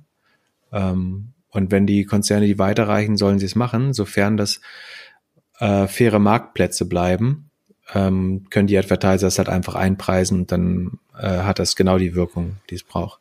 Apropos fair einpreisen, das wäre jetzt noch die, die zweite Google News, dass Google den seinen eigenen Marktplatz freiwillig ineffizienter gemacht hat, indem sie den Advertisern einen großen Teil der Suchanfragen, die sie gebucht haben, ihnen die Leistungsdaten dafür nicht mehr zurückspüren. Also ähm, um das auch wieder sehr schnell zu erklären, ich habe einen Vortrag, in dem ich immer erkläre, was, also so ein ganz basic Vortrag, was der Vorteil von Online-Marketing gegenüber Offline-Marketing ist. Oder äh, Frage an dich, wie würdest du das beschreiben? Wenn du einen Vorteil nennen würdest, der Performance-Marketing deutlich attraktiver Effiz macht. Effizient Werbung oder Geld ausgeben für Werbung, um mhm. Kunden zu kaufen. Die Effizienz kommt woher? Ja, also, du weißt, wen du targetest genau. und äh, wie viel Geld du ausgibst. Genau, ist eigentlich das Henry Ford Zitat, die Hälfte des Marketinggeldes ist verschwendet, ich weiß nur nicht welche Hälfte. Im Online-Marketing möchte man vermuten, da weiß man halt auf Keyword-Basis und kann das dann auch slicen nach Geräten, Location, Alter, Demografie, was weiß ich. Eigentlich weiß man genau, welcher Kunde, auf welchen Kunde man wie viel mit welchem Keyword bieten will. Und das ist eben sozusagen, wenn klassisches Marketing der Shotgun-Approach war, wo ich mit einer Schrotflinte äh, sozusagen in die Menge schieße, ist Performance Marketing oder gerade Keyword Advertising bei Google war ehemals die das äh, Laser Pointed Scharfschützengewehr. Und was Google jetzt macht, sagt, äh, dass sie sagen, wir geben dir für äh, laut einer Studie von Sear Interactive, das ist eine renommierte Search-Agentur aus den USA, ähm, verlierst du für bis zu 28 Prozent deines Budgets das Feedback aus den Daten quasi. Ähm, und das ist so, als wenn man sagt, wir, wir hatten die, die Laser-Scharfschützenwaffe und wir haben jetzt aber ein bisschen eine Streuung eingebaut wieder. Äh, damit du nicht so gezielt auf, auf die besten Nutzer schießen kannst, sondern damit du auch mal Geld ausgibst für ein Keyword, was du eigentlich nicht buchen willst, äh, damit Auktionen, die nicht gefüllt sind mit genug, genug Advertisern, aufgefüllt werden mit ineffizienten Geboten. Ähm, das ist definitiv Verhalten, das nur Monopolisten an, also äh, nur Monopolisten in einem Markt, wo es keinen Wettbewerb mehr gibt, an Tag legen können. In jedem Markt mit Wettbewerb würde es sofort bestraft werden, dass dadurch, dass Kunden abwandern. Google kann sich das erlauben, weil ja die Advertiser keine Möglichkeit haben, darauf zu reagieren. Und dann nimmt man das halt hin und bucht jetzt sozusagen äh, auf Googles Befehls, auf Googles Befehl Werbung, die man eigentlich nicht buchen möchte. Wahnsinn, die versuchen echt jede Woche jetzt irgendwas rauszubringen, um mehr Kohle zu verdienen. Ja, es liegt, also ich habe, ich wiederhole gerne nochmal die These von vor vier Wochen oder so war das, glaube ich. Ich glaube, das Suchgeschäft von Google und nur das Suchgeschäft wird keine zweistelligen Wachstumsraten mehr sehen nach Corona. Corona war nur der Auslöser, aber das Suchgeschäft ist äh, noch nicht in, im Decline, aber es ist, es wächst deutlich langsamer, es äh, beginnt zu stagnieren. Und diese Maßnahmen sind wirklich mehr oder weniger verzweifelte Versuche, noch Marge und äh, Wachstum aus einem sich verkleinernden Markt äh, rauszuholen. In diesem Sinne, eine gute Woche und bis nächste Woche. Dir auch, freue mich aufs nächste Mal. Ciao, ciao. Ciao. Vielen Dank für Zuhören. Wenn dir dieser Podcast gefallen hat, dann kannst du gerne den Podcast abonnieren und oder eine nette Bewertung schreiben. Falls du eine Frage der Woche hast, schreib einfach einen der beiden Doppelgänger auf LinkedIn oder Twitter. Bis nächste Woche Montag. überall, wo es gute Podcasts gibt.